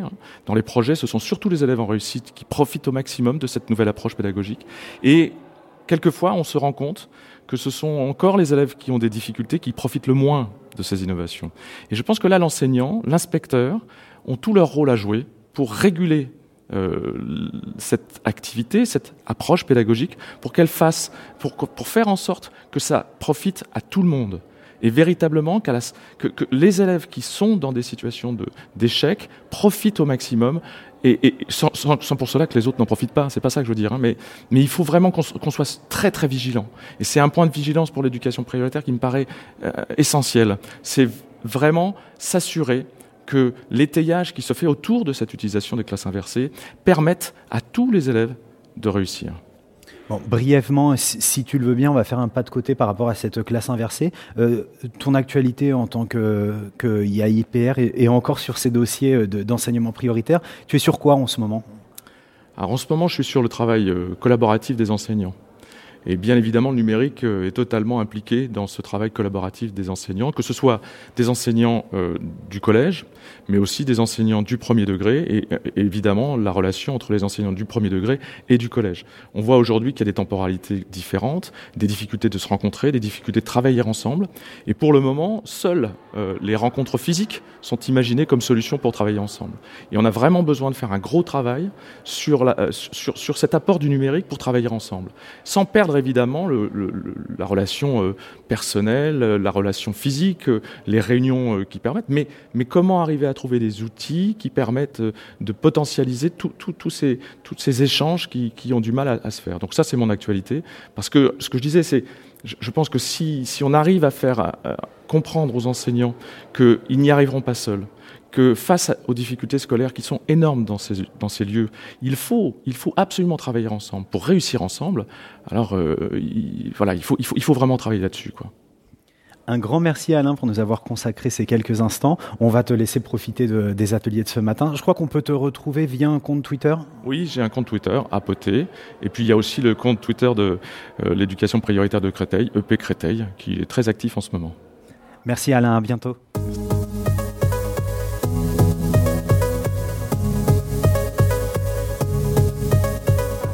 Alors là, je ne sais pas si Régis va être content, mais je me lance dans un nouveau style de capsule. Je vais appeler ça la capsule braconnier. Donc j'arrive dans un atelier, c'est l'atelier La classe inversée en équipe, et on va voir un petit peu ce qui se passe dans cet atelier. On a quelqu'un qui vient à notre rencontre, voilà, alors on va lui poser la question. Qu'est-ce que c'est que la classe inversée en équipe? Atelier numéro 5 du matin. Bonjour, donc pour nous le travail en classe inversée en équipe, c'est surtout basé sur des valeurs, une réflexion commune euh, dans l'intérêt de l'enfant, pour essayer de concevoir des capsules qui euh, parlent à tous, quel que soit leur sexe, quelle que soit leur différence, euh, quel que soit leur pays d'origine et leurs croyances, tout en justement discutant. Nous travaillons donc pour faire concevoir les capsules aux élèves et les critiquer, pour développer l'esprit critique. Voilà ce que c'est pour nous un travail en équipe, c'est toujours dans l'intérêt de l'élève. Alors là, dans ce qu'on découvre, hein, ça rentre complètement en résonance avec ce que disait ce matin Madame Catherine Becchetti-Bizot, parce que tout le monde est au travail. Alors pendant qu'ils sont au travail, peut-être que tu peux te présenter et présenter la co-intervenante qui est avec toi sur cet atelier Donc je suis euh, Virginie Chiplet, professeure de SVT au collège Eugène Chevreul, et ma collaboratrice est Madame Slimani Bouchra, qui est euh, au collège Chevreul également avec moi en lettres modernes et aussi euh, à la Cardi. Alors, votre classe inversée à toutes les deux, elle se, elle s'exprime comment en classe? Alors, elle s'exprime, on a choisi de travailler sur une classe euh, particulière sur laquelle on a le, ce travail-là. Donc, elle s'exprime de différentes façons, par euh, des vidéos d'accroche euh, au début pour motiver les élèves, pour savoir pourquoi ils viennent en classe, donner du sens aux apprentissages. Euh, on a travaillé également beaucoup à des vidéos de méthodologie, puisqu'on a des enfants qui viennent de pays très très variés. On en a encore qui viennent d'arriver du Cameroun. Même avec une langue maternelle française, bah, c'est pas si facile que ça de comprendre le fonctionnement. Et puis euh, là, on travaille maintenant, à la, non pas à la construction, puisqu'ils ont déjà commencé à construire, mais plutôt à la critique. Donc on regarde des, capsules et on se questionne sur la validité des sources, on se questionne, euh, voilà, le travail que nous, on mène avec cette classe. C'est extrêmement dense, extrêmement intéressant. Vous reprenez bien sûr les bases de, de la classe inversée. Je crois qu'il reste 15 secondes de travail en groupe. Donc où est-ce qu'on peut vous retrouver toutes les deux, vous et votre projet? Alors nous, euh, le projet, en fait, c'est euh, bon, c'est essentiellement à notre collège. Moi, je suis sur Twitter, donc svt euh, underscore chevreul. Euh, voilà, c'est là où on peut nous retrouver. Sinon, sur le site de la Cardi, où il y a publication des travaux qu'on met en général.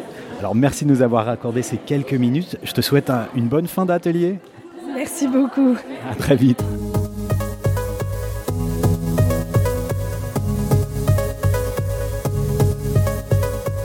Elle a du temps pour papoter, elle est à côté de moi, alors je vais l'interviewer comme ça. Elle rigole déjà parce qu'elle savait que j'a- que j'allais la prendre un petit peu. Fanny, ne me prends pas en photo s'il te plaît. Qu'est-ce que tu fais Fanny dans cet atelier, la classe inversée en équipe? Alors, j'essaye de revivre une situation euh, que mes élèves pourraient, euh, pourraient avoir, c'est-à-dire répondre à une question, se mettre d'accord en équipe euh, par cinq pour répondre à une question qui circule. Nous avons trois minutes de temps de réponse et il faut que chacun joue son rôle, s'implique, euh, réponde, écoute, collabore et arrive à une solution. Voilà. Et alors c'est facile? Ben, on se rend compte qu'en fait, on a mis que par exemple une des choses qui n'était pas facile, c'est le consensus. Et c'est vrai que quelquefois le consensus, on l'a au bout de 2 minutes 30. Voilà. Quelquefois on l'a tout de suite parce que ça nous paraît évident. Et si on l'a tout de suite, on revient un peu sur la question. Donc euh, non, finalement, c'est pas facile, mais on y arrive. C'est bien de vivre ces expériences apprenantes-là parce que je pense souvent à des enseignants qui déplorent le fait que le travail de groupe est souvent difficile à mettre en œuvre. On vient de quitter euh, Catherine Ferrier qui nous parlait des compétences cathédrales qui se construisent avec minutie dans un temps long, mais qui restent euh, pour toujours. Donc tout ça, c'est tout à fait normal. Mais quand même, vous papotez un petit peu, hein, ça a l'air d'être un peu n'importe quoi, ça, non? Non, pas du tout. Et je pense que c'est ce qui se passe en classe aussi. Les enfants, euh, en fait, répondent à la tâche qu'on leur euh, demande, mais ça ne les empêche pas de vivre d'autres choses. Et, euh, et c'est justement la vie. Je pense qu'ils n'ont pas que voilà. Et donc on est dans cette situation-là. Par rapport au travail en équipe, je voudrais revenir sur un point que tu as dit, parce qu'hier une enseignante m'a dit, c'est ce qui est le plus dur pour nous, les nous les enseignants, travailler en équipe. Et moi, je pense qu'effectivement, une des réussites de la classe inversée, c'est ce fait de pouvoir collaborer entre pairs et euh, de d'échanger, de nous retrouver, de, de partager. Et c'est une des clés. Donc le travail en équipe sur lequel on travaille est essentiel à notre niveau enseignant pour moi. Et c'est pas n'importe qui qui vous le dit, hein. je pense que c'est la championne du travail en équipe et du réseau euh, d'enseignants. C'est Fanny Pessic, c'est le moment, vas-y, dévoile-nous qui tu es. Alors je suis euh, Trousseau Paris, mon compte, euh, mon compte Twitter. J'ai un compte de classe aussi CE1CADM. Et donc je suis sur les processus collaboratifs, euh, tweeter, s'aventurier, enfin tout ce qui permet euh, aujourd'hui de rencontrer, d'avancer, d'innover, euh, de partager. Et voilà, donc, euh, et classe inversée bien sûr. Pe- Peut-être en extra, un blog de classe et un compte Twitter de la classe, Fanny? Voilà, alors le compte Twitter de classe, donc euh, arobase CE1CADM, euh, avec un journal en ligne collaboratif euh, fait avec mes élèves, et puis euh, un blog de classe, ce1cadm.blogspot.fr, un peu compliqué, mais on y arrive en- par les liens via le compte Twitter ou via le, le tweet de mon tweet perso, donc à Trousseau Paris. Merci Fabien. Merci Fanny.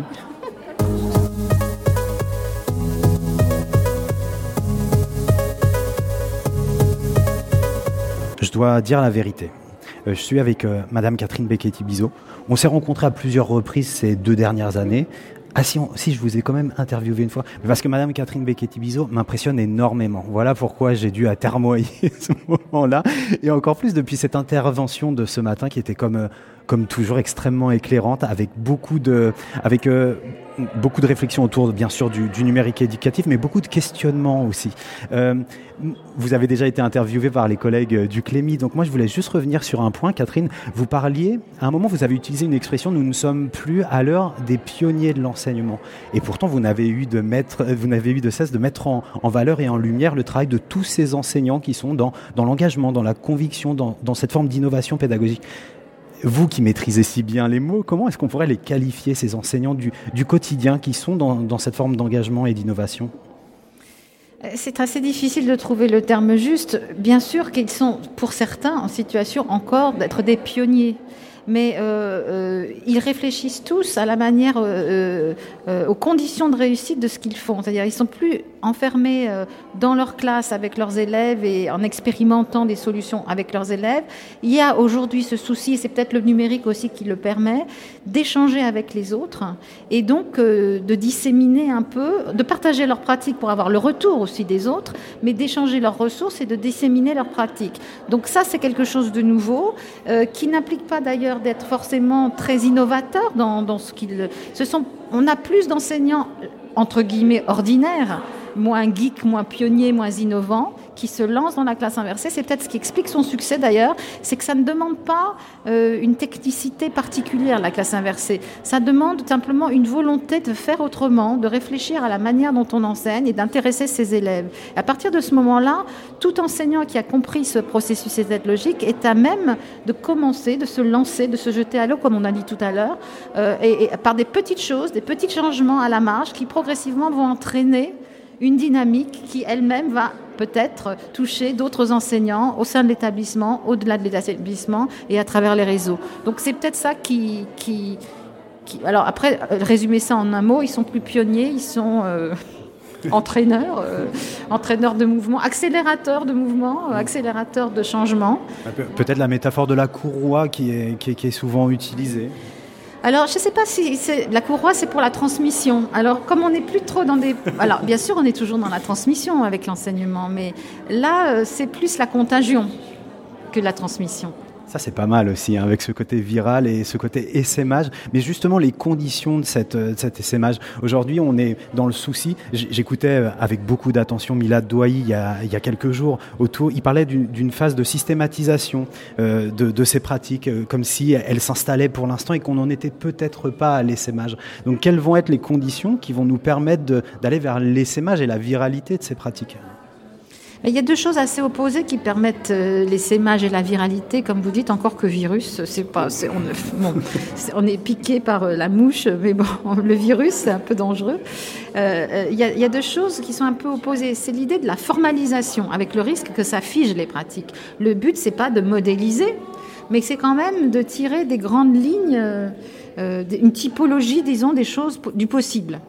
Pas, des choses à faire, mais une typologie du possible. Voilà, les enseignants aiment bien euh, qu'on leur donne des idées en regardant leurs camarades, leurs collègues, euh, des idées sur ce qu'ils peuvent faire.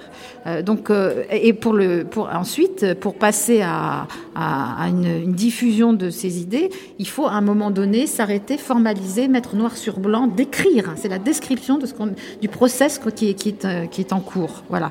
Et en même temps, il y a il y a aussi une grande partie d'informel dans, le, dans.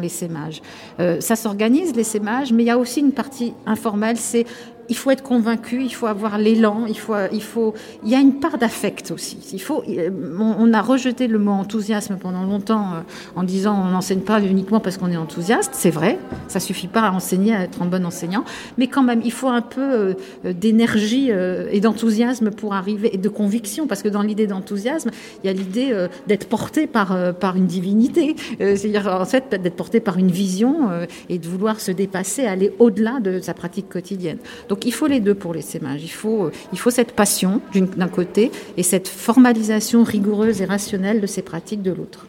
Il y a deux mots qui sont aussi beaucoup revenus dans votre bouche ce matin lors de votre intervention. Ce sont les mots confiance et plaisir. Ah oui, alors ça, pour moi, c'était une évidence, mais euh, manifestement, ça a surpris pas mal de personnes autour de moi aujourd'hui, c'est que je puisse parler euh, de confiance et de plaisir. Mais c'est la base, ça. Si un enseignant s'ennuie, ses élèves s'ennuient. Et tous les enseignants que j'ai rencontrés euh, qui pratiquaient la classe inversée récemment m'ont dit, la première chose que ça nous apporte, c'est le...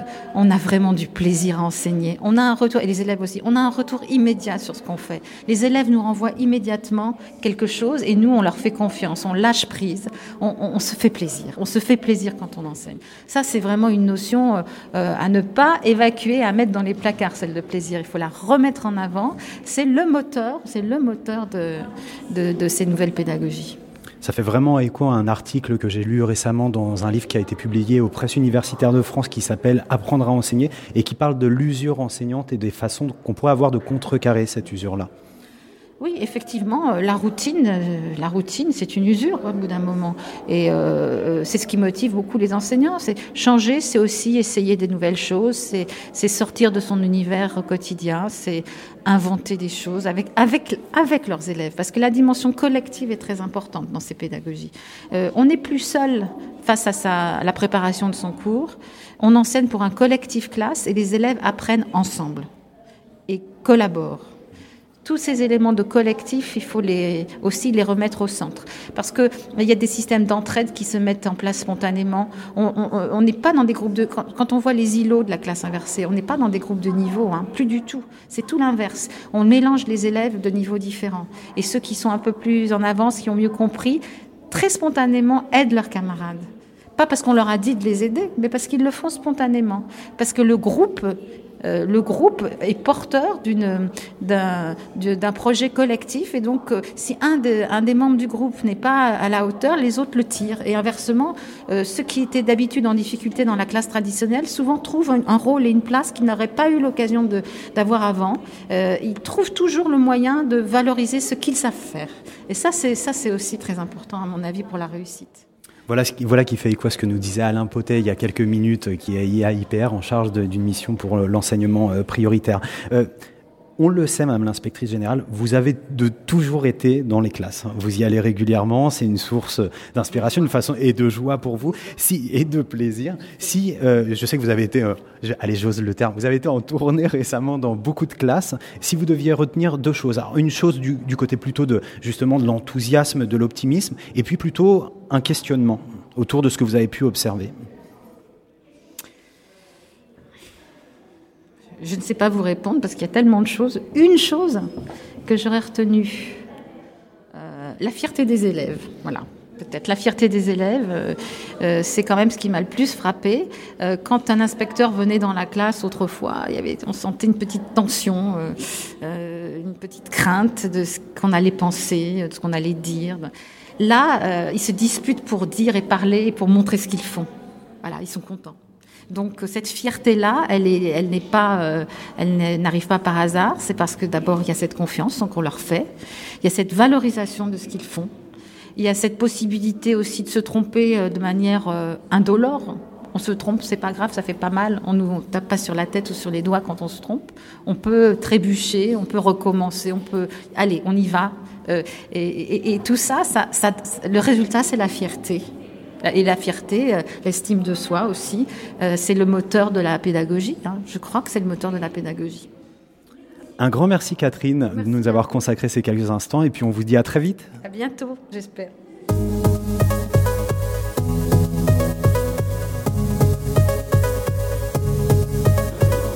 Alors, euh, vendredi 29 janvier, Créteil, Champigny, même pas fatigué. On est tous euh, un petit peu sonnés par, euh, la, proposition qui nous a été faite par euh, Marcel Lebrun, en tout cas son intervention de cet après-midi qui était extrêmement éclairante.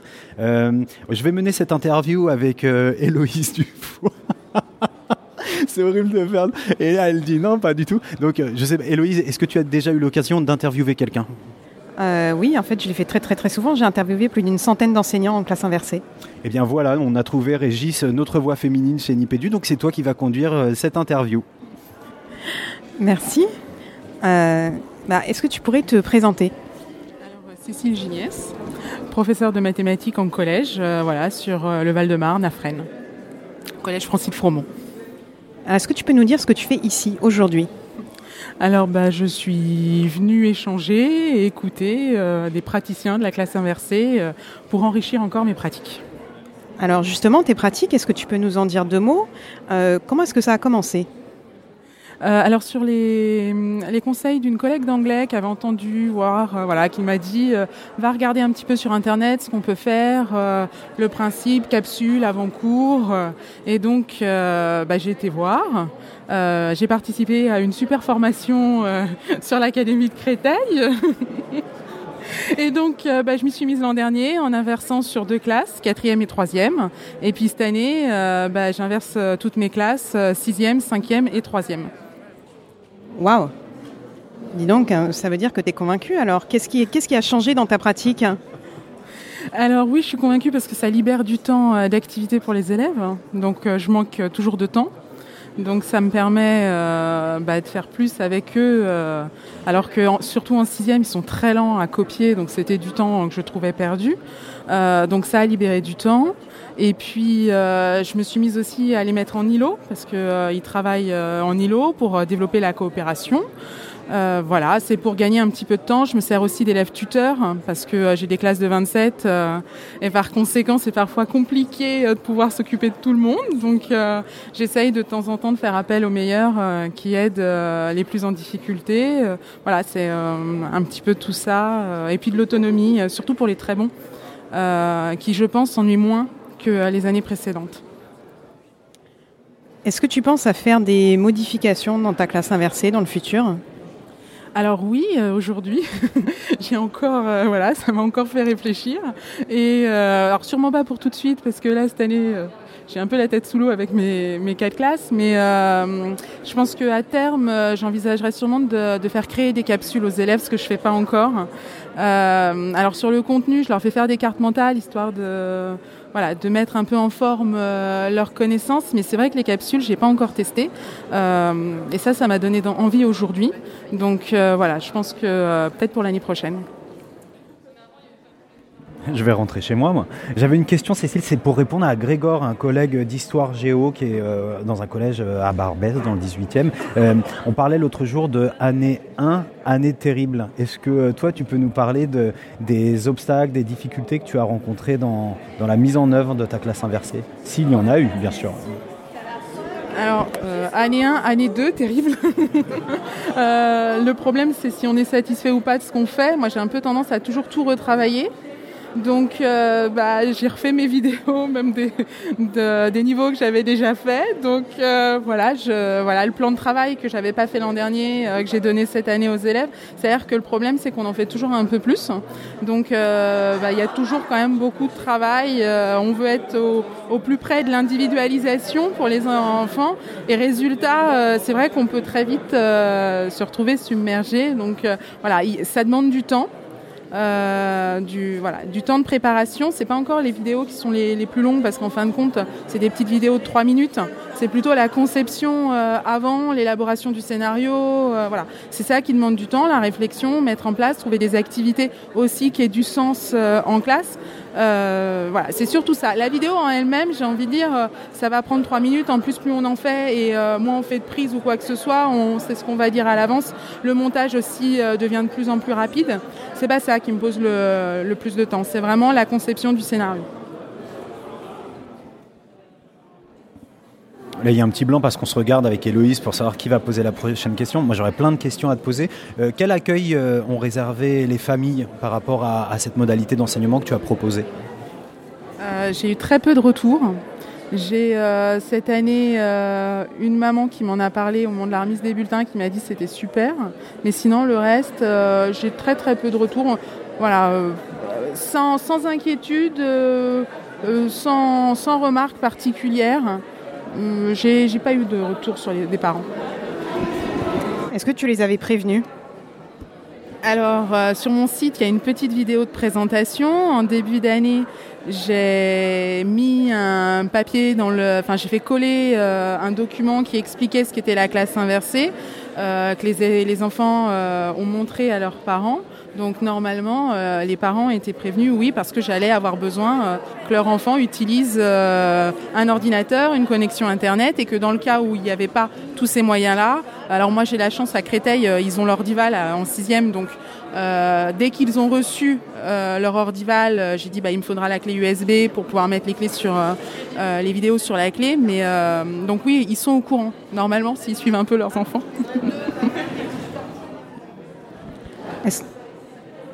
Est-ce que tu as des élèves euh, qui n'adhèrent pas au système? Euh, Comment est-ce que tu fais si tu as des élèves qui arrivent en classe et qui n'ont pas regardé les vidéos qu'ils étaient censés regarder? Tu les mets dehors? Non, je n'exclus pas. Euh, alors, ça m'arrive. euh, en règle générale, de manière systématique, j'ai envie de dire euh, deux, trois élèves euh, qui n'ont pas regardé. Je ne les mets pas dehors. Ils restent avec nous. Euh, et euh, bah, il faut qu'ils se débrouillent à demander à leurs camarades euh, comment faire pour. Alors moi, je fais quand même un petit bilan de la vidéo. Je réponds aux questions si on m'en a posé sur le questionnaire. En général, je corrige les questions qui ont été les plus mal comprises. Donc comme ça, ça leur permet aussi de savoir de quoi on a parlé, de manière à pouvoir en- enchaîner sur les activités. On a eu Philippe Roderer qui est passé derrière toi, Cécile, pour, euh, rassembler les, personnes qui, qui iraient à l'atelier. Euh, où est-ce qu'on peut retrouver tes capsules et peut-être tes scénarisations pédagogiques? Ça, c'est disponible quelque part? Alors oui, c'est disponible sur mon site euh, mat.ginies.fr. Euh, voilà, Ginies, G-I-N-I-E-Y-S. Il y a, qu'à taper sur, sur un moteur de recherche et normalement on le trouve assez facilement. Ou aussi chaîne YouTube. Et euh, j'ajoute qu'on les ajoutera euh, à la liste des ressources qui sont disponibles euh, sur le site inversonslaclasse.fr et qui tend justement à essayer de faire la liste des enseignants qui partagent leur matériel, leurs capsules, mais aussi leur plan de travail. C'est dans l'onglet ressources pour se lancer. Eh bien, tu anticipes une question que je voulais te poser, que je ne t'ai pas posée, et c'est parfait. C'est la réponse inversée. Merci, Cécile. Merci à vous.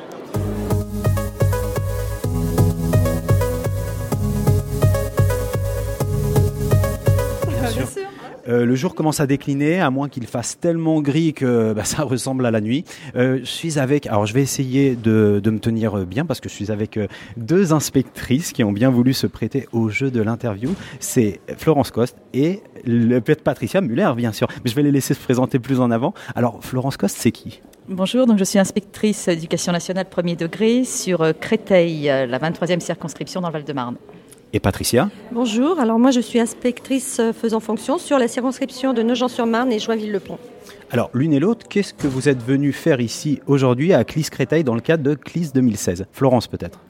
Alors, je suis venue ben, voilà, m'informer un petit peu sur euh, la classe inversée euh, pour l'élémentaire, mais également pour travailler avec les collèges, puisque avec le nouveau cycle de consolidation, ça m'intéresse fortement d'essayer de travailler avec les, collèges, notamment avec le niveau 6e sur la classe inversée, et d'autant plus qu'on a en ce moment un projet numérique en lien avec les collèges à, à mettre en place. Extrêmement intéressant, la classe inversée comme outil de liaison école-collège. Patricia? Moi, c'est un petit peu les mêmes raisons. Hein. J'ai aussi un travail de liaison euh, avec les collèges euh, des deux communes dans lesquelles je, avec lesquelles je travaille, et je travaille aussi au, au sein d'un district. Euh, et j'ai travaillé plus particulièrement au sein du district numérique. Donc ça fait maintenant 3 ans, 3-4 ans, oui, que, nous travaillons sur le développement du numérique euh, dans les deux communes. Et donc euh, ben, la classe inversée s'inscrit totalement dans, nos objectifs. Et moi j'ai hâte de pouvoir et de voir des, pratiques dans les écoles. Alors c'est assez fascinant ce que vous proposez toutes les deux. Vous avez déjà une idée du plan de charge qui va permettre de sensibiliser les équipes à la fois de l'élémentaire et du secondaire à ce dispositif si particulier qu'est la classe inversée? Euh, si particulier ou pas, hein, du coup. Florence. Patricia. Je crois que moi, moi, ce que je vois, c'est d'abord euh, peut-être euh, mettre en place dans les écoles où il y a déjà des pratiques avec le numérique qui se sont développées. Moi, je pense en particulier à une école d'application avec laquelle on travaille où le numérique est vraiment implanté. Après, euh, les expériences vont venir certainement euh, du terrain et je pense que la motivation, elle est à, c'est notre rôle, nous, euh, inspectrices, de donner, donner cette motivation aux équipes en présentant ben, des travaux et puis des études justement de, des, personnalités qu'on a vues aujourd'hui et qui sont vraiment très très intéressantes. Après, voilà, l'accompagnement, le travail d'équipe, le travail d'équipe au sein des, au sein des équipes d'IEN, au sein des équipes aussi de, de circonscription. Euh. Moi, je vois ça un petit peu comme ça, mais pour l'instant, rien n'est précis. Enfin, c'est pas si précis que ça, en fait. c'est euh, voilà. Comme, Alors c'est vrai que j'aimerais bien que ça se développe dans les écoles élémentaires. Le premier souci est quand même le niveau de, au niveau des, des connexions. Tout dépend des villes. Voilà, on a des villes qui sont plus ou moins câblées et on euh, fournit plus ou moins de matériel dans les écoles. On n'a pas non plus partout Internet. Euh, donc là, moi, j'essaye de développer euh, déjà sur deux écoles en REP qui ont du matériel. Euh, voilà, là, on est en demande de tablettes et de, de TNI. Euh, supplémentaires avec des enseignants qui ont déjà eu une formation en numérique pour essayer de, bah, de voir avec eux si on peut développer ces classes, ces classes inversées. Euh, on était, on a envie aussi peut-être de développer notamment à l'anglais. Parce que c'est vrai que sur ma circonscription, on travaille énormément euh, l'anglais dans la, liaison école-collège. Et euh, on a fait des évaluations partagées, CM2, 6e, etc. Les professeurs d'anglais viennent euh, en élémentaire également. Donc voilà, ça, sera un des projets de travailler l'anglais. Et puis, bah, étant donné que lorsque l'on va dans les classes, euh, aussi bien en tant qu'inspectrice que les conseillères pédagogiques, on essaye vraiment de développer cette pédagogie active avec cette différenciation au niveau des apprentissages euh, et voilà que l'enseignant soit, comme on dit, être côte à côte et non pas avec le face à face.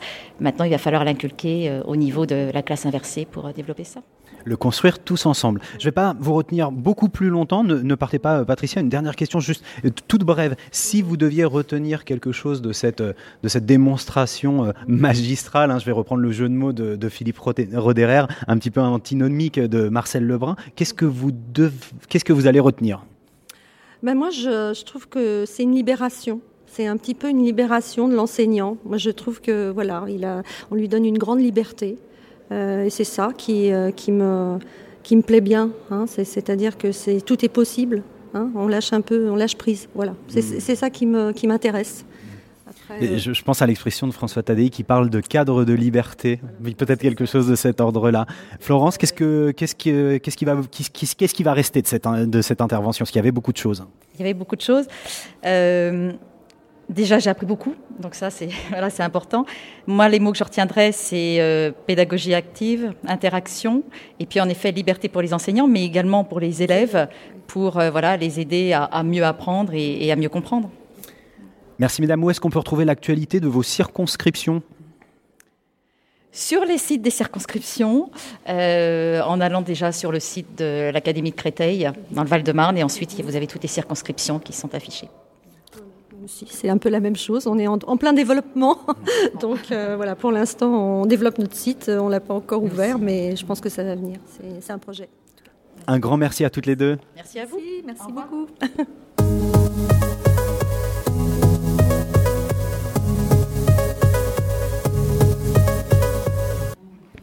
toujours le vendredi 29 janvier, on est toujours à l'espace Aimé Césaire à Champigny. Euh, c'est la fin de ce séminaire consacré à la classe inversée proposé par l'équipe du pôle numérique de l'Académie de Créteil. Et euh, The Last but not the least, hein, comme on dit. Tout ça avec mon sublime accent euh, anglais. On a la chance, Marie-Cécile et moi, euh, d'être à côté de Marcel Lebrun, qui vient de livrer une des, des, présentations dont il a le secret. Il a vraiment emporté le public. on va lui demander d'abord, Marcel Lebrun, c'est qui? Alors, euh, Marcel Lebrun, ben, finalement, c'est un scientifique de formation, euh, physicien il y a très longtemps, euh, qui s'est intéressé au, au, problème finalement de la, la transmission de, de, ses connaissances, se rendant très vite compte que simplement transmettre les connaissances ne suffisait pas, et donc a apporté un regard particulier sur l'apprentissage. Je suis actuellement professeur en sciences de l'éducation, ce qui montre déjà un petit caractère hybride, en sciences de l'éducation à l'Université catholique de Louvain, à Louvain-la-Neuve en Belgique. Qu'est-ce que vous nous avez présenté cet après-midi? En quelques mots, euh, Marcel, euh, au cours de votre présentation alors ma présentation portait sur euh, un tout petit peu le, le, thème en vogue actuellement, qui est celui des classes inversées. Euh, j'ai essayé de montrer finalement que les classes inversées, c'était une méthodologie particulière euh, qui permettait finalement d'apprendre et d'enseigner à l'endroit, ce qui est finalement le titre de mon dernier ouvrage sur les classes inversées. Alors pourquoi cela? Mais parce que j'ai toujours trouvé qu'il y avait un grand fossé entre la manière dont nous apprenons dans notre vie courante, dans notre vie quotidienne, dans notre vie professionnelle, dans notre vie sociale, et la manière dont on apprenait à l'école. Euh, dans la vie quotidienne, ben, on ne nous donne pas une théorie après, euh, au début en disant ben, regardez si ça marche, mais on rencontre plutôt des, des interpellations, on fait des expériences, on rencontre des problèmes, on se pose des questions, on essaie d'y trouver des réponses. Et quand la réponse est satisfaisante, on vérifie si cette réponse a une portée générale ou particulière. Ça, c'est ma façon de voir l'apprentissage dans la société. Or, à l'école, on se rend compte que l'apprentissage, on commence par la leçon et puis on fait les exercices.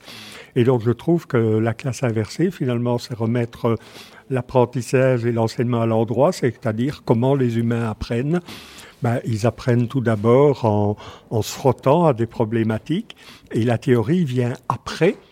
Elle est appelée, si vous voulez, on appelle la théorie au secours pour essayer de comprendre ce qui est en train de se passer. Et donc je trouve que l'inversion dont j'ai parlé, c'est probablement une inversion entre la théorie et la pratique. Mais le mot inversion est à mettre en question parce que je considère que c'est plutôt une systémique. Ce n'est pas remplacer euh, la théorie par de la pratique et oublier la théorie en faisant de la pratique ou faire de la pratique en négligeant la théorie, mais c'est mettre les deux en interaction, c'est-à-dire construire ses connaissances en soi-même par rapport à qui on est et évidemment avec les autres. Ça fait écho à ce que nous disait euh, Milad Douéhi, que vous connaissez euh, mercredi au micro de Nipédu, sur, euh, sur l'approche systémique et non pas autour de l'objet. En tout cas, c'est vraiment en résonance. Euh, votre, votre intervention a été filmée, donc on ne va pas revenir sur, sur le contenu de l'intervention. Euh, vous parliez d'Emmanuel Davidenkov tout à l'heure et de son tsunami numérique. Euh, Emmanuel a, l'habitude de dire qu'il n'y a pas d'invention pédagogique, que les choses ont toujours existé. Il y a juste des formes euh, actualisées de, ces dispositifs pédagogiques. Si on devait aller chercher du côté de l'ancêtre de la classe inversée, ou si la classe inversée devait avoir un, aïeul, euh, lequel serait-il? Oh là là, c'est très difficile parce que, comme toutes les constructions humaines, c'est quelque chose probablement qui s'est construit avec le temps. À propos des classes inversées, euh, on nous dit souvent, euh, je les appelle parfois, mais très amicalement, les grognons. Oui, mais ça, ça existait déjà. Oui, mais ça, c'est pas nouveau. Et donc, effectivement, la question de dire, ben, il y avait des choses avant, quel est l'ancêtre? Ben, peut-être euh, un des ancêtres que je mettrais, c'est le bon vieux Socrate, hein, qui, au lieu de donner des réponses à ses, à ses élèves, finalement, essayer de leur poser lui-même des questions pour qu'ils construisent eux-mêmes le savoir qui permettait de répondre à la question. Donc certainement, il y a cela, il y a aussi tous ces professeurs que nous avons eus et qui nous ont marqués. Souvent, je, je demande à des jeunes enseignants, euh, figurez-vous l'image d'un enseignant qui vous a marqué. Et souvent, c'était un enseignant qui était capable de parler d'humanité de parler d'expérience, qui ne se cachait pas derrière ses savoirs, un peu comme quelqu'un se cache derrière ses diapositives. C'est pas moi qui le dis, c'est la théorie, quoi. Hein, bon, et euh, je pense qu'on retrouve comme ça les dans la classe inversée ce souci des contextes, euh, du sens, euh, des personnes qui ont quelque chose à nous dire. Comme me disait un étudiant il n'y a pas très longtemps, finalement, au début de votre cours, on aurait pu vous dire racontez-nous des choses qui ne se trouvent pas sur Google. racontez-nous vous. Et ça, je crois que c'est vraiment quelque chose d'important. Et à partir du moment où on a dit ça, on se rend compte que la classe inversée, c'est quelque chose qui est propre à l'humanité. La manière dont les, les maîtres autrefois enseignaient aux artisans, ils n'enseignaient pas des théories, ils enseignaient leur façon de faire. Et c'était l'élève. Euh, son apprenti, hein, comme on disait le mot apprentissage, il vient quand même de là, ben, qui se forgeait sa propre idée dans le but de dépasser le maître. On oublie souvent ça, le, but des maîtres au Moyen Âge, c'était que l'élève le dépasse. Hein, on retrouve ça, c'est les, premiers maçons et ce genre de choses. Et aussi de, de créer son chef-d'œuvre parce que nous avons besoin de reconnaissance. Et donc finalement, le fait de nous mettre en position où on valorise notre savoir, où on l'aide à grandir, et on nous aide à en faire quelque chose, et à l'heure actuelle, évidemment, avec le numérique, de faire cette œuvre-là, ce chef-d'œuvre, hein, comme on dit, dans un espace public, je pense que c'est aussi une concrétisation de la valorisation que les humains recherchent, somme toute, pour continuer à avancer, continuer à vivre. Alors dans la classe inversée de Marcel Lebrun, il y a de la maïotique, de l'humanisme, on tue le père, et puis un grand chef-d'œuvre à la fin. Et beaucoup, beaucoup, beaucoup d'humanité. En tout cas, vous avez les yeux qui pétillent, Marcel, quand vous en parlez, et moi, ça m'émeut énormément. Juste une dernière question, la jeunesse de votre classe inversée à vous? Ah, la jeunesse de ma classe inversée. Oui, ben, elle est peut-être dans quelque chose qui, qui paraît à, à beaucoup d'étudiants et même à, à, des personnes qui évoquent leurs souvenirs de classe, elle est peut-être dans la physique. Alors il faut jamais oublier que les physiciens, et c'est pour ça peut-être que j'ai fait la physique, j'ai été déçu un peu sur le passage, mais les premiers physiciens, c'était des philosophes. Hein, c'est les, tout premiers dans, dans la Grèce ancienne. Et c'est ce caractère-là qui m'a séduit. Le Marcel Lebrun, adolescent, quand il se demandait ce qu'il allait faire, euh, il lisait euh, la vie de Marie Curie, la vie d'Einstein, euh, et il se disait, mais ces gens-là, mais comment sont-ils arrivés à voir toutes ces choses-là? Ah, Et j'ai fait la physique en me disant peut-être je vais avoir des clés de compréhension du monde. Évidemment, j'ai dû déchanter hein, pendant quatre ans. Ben, on m'a flanqué des cours magistraux et tout. Mais dans ces cours magistraux, j'ai eu un professeur qui Bien sûr, euh, il me donnait cours de physique quantique, vous vous rendez compte, c'était quand même extrêmement compliqué, mais toujours il évoquait la vie des chercheurs. Il disait pas simplement l'équation de Schrödinger, on se cache derrière l'équation de Schrödinger, mais il me disait qui est Schrödinger, qui est, pourquoi telle personne a été amenée à comprendre comme ça? Et donc, euh, ben, j'en suis sorti de mes études de physique. J'ai été dans des laboratoires où j'ai vu des, des communautés d'humains qui se posaient des questions. Et puis je me suis frotté à l'enseignement et ces idées-là, qui étaient mes idées de, de jeunesse finalement, euh, m'ont toujours inspiré. Aussi parce que j'étais très intéressé par la, mécanique quantique, c'est-à-dire finalement euh, comment l'ordre naît du désordre. Et j'ai fait des liens parfois un peu saisissants en me disant mais finalement apprendre, ce serait pas mettre de l'ordre dans le désordre. Et donc vous voyez comme ça qu'il y a une filation, plus toutes sortes de rencontres. J'ai eu, dans ces quatre années, un peu de galère de cours euh, très euh, sous la forme d'exposés. J'ai eu un professeur, c'était en 1971, euh, qui m'a fait un cours de physique rationnelle, donc c'est de la physique et des maths, hein. donc c'est froid cette histoire-là, et il me l'a fait en classe inversée. Et ça, j'ai gardé cette image-là tout le temps. En tout cas, à vous entendre, il y a une espèce de quête de l'humain dans, dans votre parcours, que ce soit au travers de la physique, dans vos attentes, dans vos espoirs ou dans vos propositions. On revient toujours sur l'humain, l'humanisme. Vous avez parlé tout à l'heure de Michel Serres et il y a, une vraie conjoncture de, discours entre, entre tous les deux. Marie-Cécile, est-ce que tu avais une, dernière question peut-être euh, à poser à, Marcel? Écoutez, en, tous les cas, en vous entendant, euh, moi, je, je suis, euh, je vis vraiment un, grand moment de, de, de sens vous donnez du sens à l'apprentissage, vous donnez du sens au savoir. Moi, je me posais juste une question parce que vous avez eu tout à l'heure dans, dans, la conférence un, un mot qui m'a vraiment interpellé, c'est euh, on va donner de l'humanité euh, dans tout ce qu'on fait et aux outils numériques. Et ce n'est pas la valeur ajoutée du numérique à l'humain, mais c'est bien l'inverse dont vous avez parlé, c'est-à-dire que c'est euh, l'humain qui va donner une valeur ajoutée aux outils que nous allons utiliser. Et tout, toute cette question-là, bien évidemment, fait partie de la médiation quelle médiation on va pouvoir mettre dans l'apprentissage Et la médiation, forcément, c'est l'enseignement, l'enseignant, l'accompagnement et l'humain qui est véritablement au centre. Merci. Merci beaucoup Marcel. Et merci pour ce résumé. Effectivement, je crois que c'est c'est quelque chose d'important, c'est de la quête d'humanité, euh, être prof de être pardon, proche euh, de ces étudiants, de, de voir des connaissances qui grandissent. Et j'ai envie de dire à tous les enseignants, c'est ça peut-être le plus beau métier du monde, de voir euh, ces étudiants qui grandissent, de leur donner des espaces de liberté, j'ai beaucoup parlé de ça, mais de leur donner aussi des balises. Pour pouvoir progresser sur une falaise, nous avons besoin aussi de pitons auxquels nous accrocher. Et parfois c'est difficile, mais si on ne donne pas ça, on rentre dans des phases extrêmement divergentes, dans lesquelles l'humain se dissout dans, dans un questionnement sans relâche, qui est aussi quelque chose d'intéressant.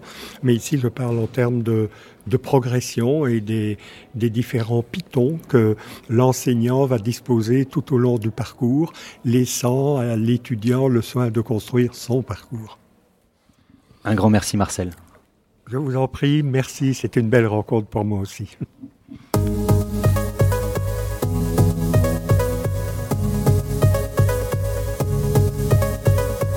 Alors on est censé faire un interview renversé, donc on imagine, enfin non, on n'imagine pas, je dis pas de bêtises, euh, toutes les questions qui se posent sur la classe inversée. Les questions évidentes, les questions qui piquent, les questions qui font du bien, on fait un top 10. Roulement de tambour. Question numéro 1. Bah, les élèves, ils travaillent pas, ils s'amusent. Alors, euh, la question qu'on pourrait poser, c'est est-ce que vous travaillez vraiment dans votre classe? Question numéro 2. Mais comment tu fais une capsule? Question numéro 3. Mais comment tu peux être sûr que les élèves, ils ont vu le travail que tu leur as laissé? Question numéro 4. bah, Sinon, tu te filmes en cours et tu mets ton cours, hein, et puis voilà, ça te fait une capsule. Question numéro 5. Vous m'avez perdu. Euh, euh, mais euh, comment tu peux mesurer l'impact de ces pratiques pédagogiques innovantes sur la réussite de tes élèves? Question numéro 6. Mais t'es sûr que tu fais pas du magistral avec tes capsules en fait? Question numéro 7. Mais euh, ça va pas accentuer la fracture numérique, tout ça? Question numéro 8.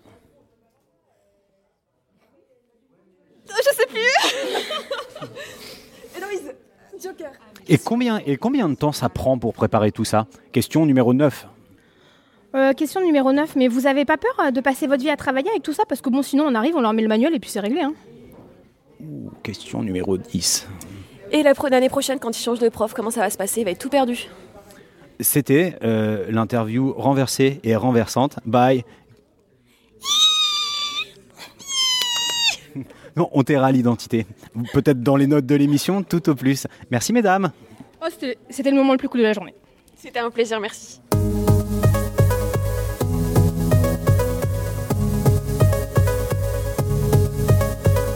Alors on est toujours le 29 janvier, on pourrait croire qu'on a déjà basculé vers le 30 janvier parce qu'il commence presque à faire nuit. Euh, c'est la fin de la journée, il y a eu des ateliers enseignants et dans ces ateliers on a pu retrouver David et Hugo, mais je vais les laisser se présenter. Alors David, est-ce que tu pourrais nous dire qui tu es? Oui, alors donc euh, David Billon, je suis enseignant en SECPA, donc euh, spécialisé option F, dans un établissement de Seine-et-Marne, le collège de. Euh, voilà, spécialisé depuis euh, 15 ans maintenant. Waouh Et toi Hugo, qui es-tu? Moi, je suis Hugo Lenaviel, donc je suis professeur d'histoire-géographie et j'ai enseigné en éclair, donc déjà en- avec un public difficile. Et cette année, je suis à- en ITEP à Châteaulin, dans le Finistère, avec des enfants épileptiques. Donc euh, vraiment un public à besoin très particulier.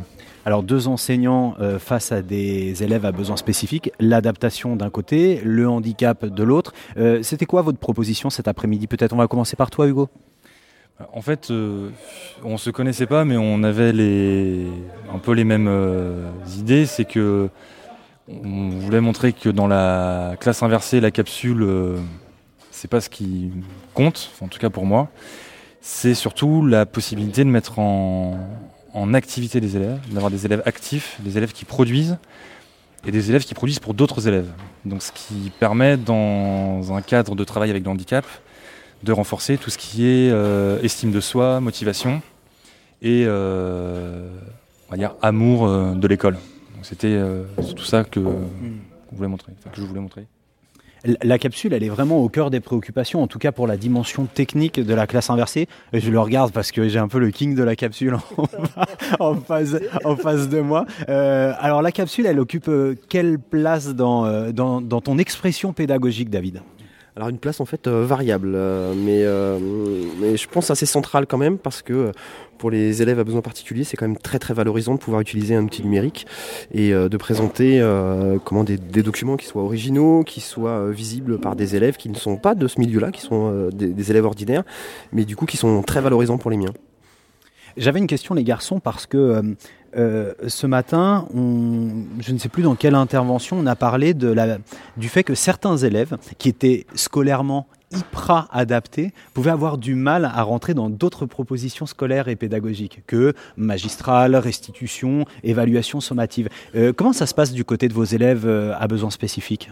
Lorsque vous êtes sur une autre forme de proposition pédagogique David, peut-être? Moi, en fait, ça peut les perturber aussi. hein. En fait, ils fonctionnent un petit peu comme des élèves de, l'ordinaire, voire, euh, voire même euh, ils sont plus normatifs parce que euh, ça les rassure en fait d'avoir des, exercices bien normés, bien répétitifs, qu'ils réussissent. Et donc, dès qu'on sort un petit peu des, sentiers battus, dès qu'on leur propose de réfléchir, dès qu'on leur, propose- leur pose des situations problèmes, ça peut les angoisser un petit peu. C'est rigolo que tu dises ça parce que je crois que c'est la deuxième fois que j'en parle aujourd'hui. Il y a eu un bouquin, je te le prêterai, qui s'appelle Apprendre à enseigner, qui, est sorti euh, ce mois-ci aux éditions euh, Presse Universitaire de France, où on parle de certains euh, réflexes d'enseignants qui sont dans des milieux assez difficiles, SECPA et PLP, où on est vraiment sur des postures très conventionnelles et très normatives parce que ça rassure tout le monde, mais ça produit assez peu d'apprentissage in fine. Bah, Guagou aussi en parle. En fait, il avait fait toute une étude là-dessus et il faut, effectivement, il montrait que les enseignants bah, euh, donnaient finalement aux élèves à besoins particuliers des exercices qu'ils réussissaient. Euh, comme ça, eux- eux-mêmes avaient l'impression euh, d'enseigner et de faire réussir leurs élèves et puis leurs, leurs élèves, ça les, ça les rassurait. Mais euh, voilà, ça pose quand même des problèmes parce que je pense que nos élèves peuvent faire autre chose et peuvent aussi se questionner. Alors toi Hugo, comment, comment elle s'exprime cette ambition pour tes, tes élèves à besoins spécifiques? Bah, en fait, la- elle s'exprime à travers l'objectif à atteindre, puisque pour revenir sur la place de la capsule, finalement, les capsules, moi, ce sont les élèves qui les produisent. Donc, euh, c'est pas moi qui les fais, c'est eux qui doivent euh, les produire. Donc, c'est un objectif qui est quand même relativement ambitieux, d'être capable de produire un texte, de le lire, de le mettre en image, de l'animer, etc..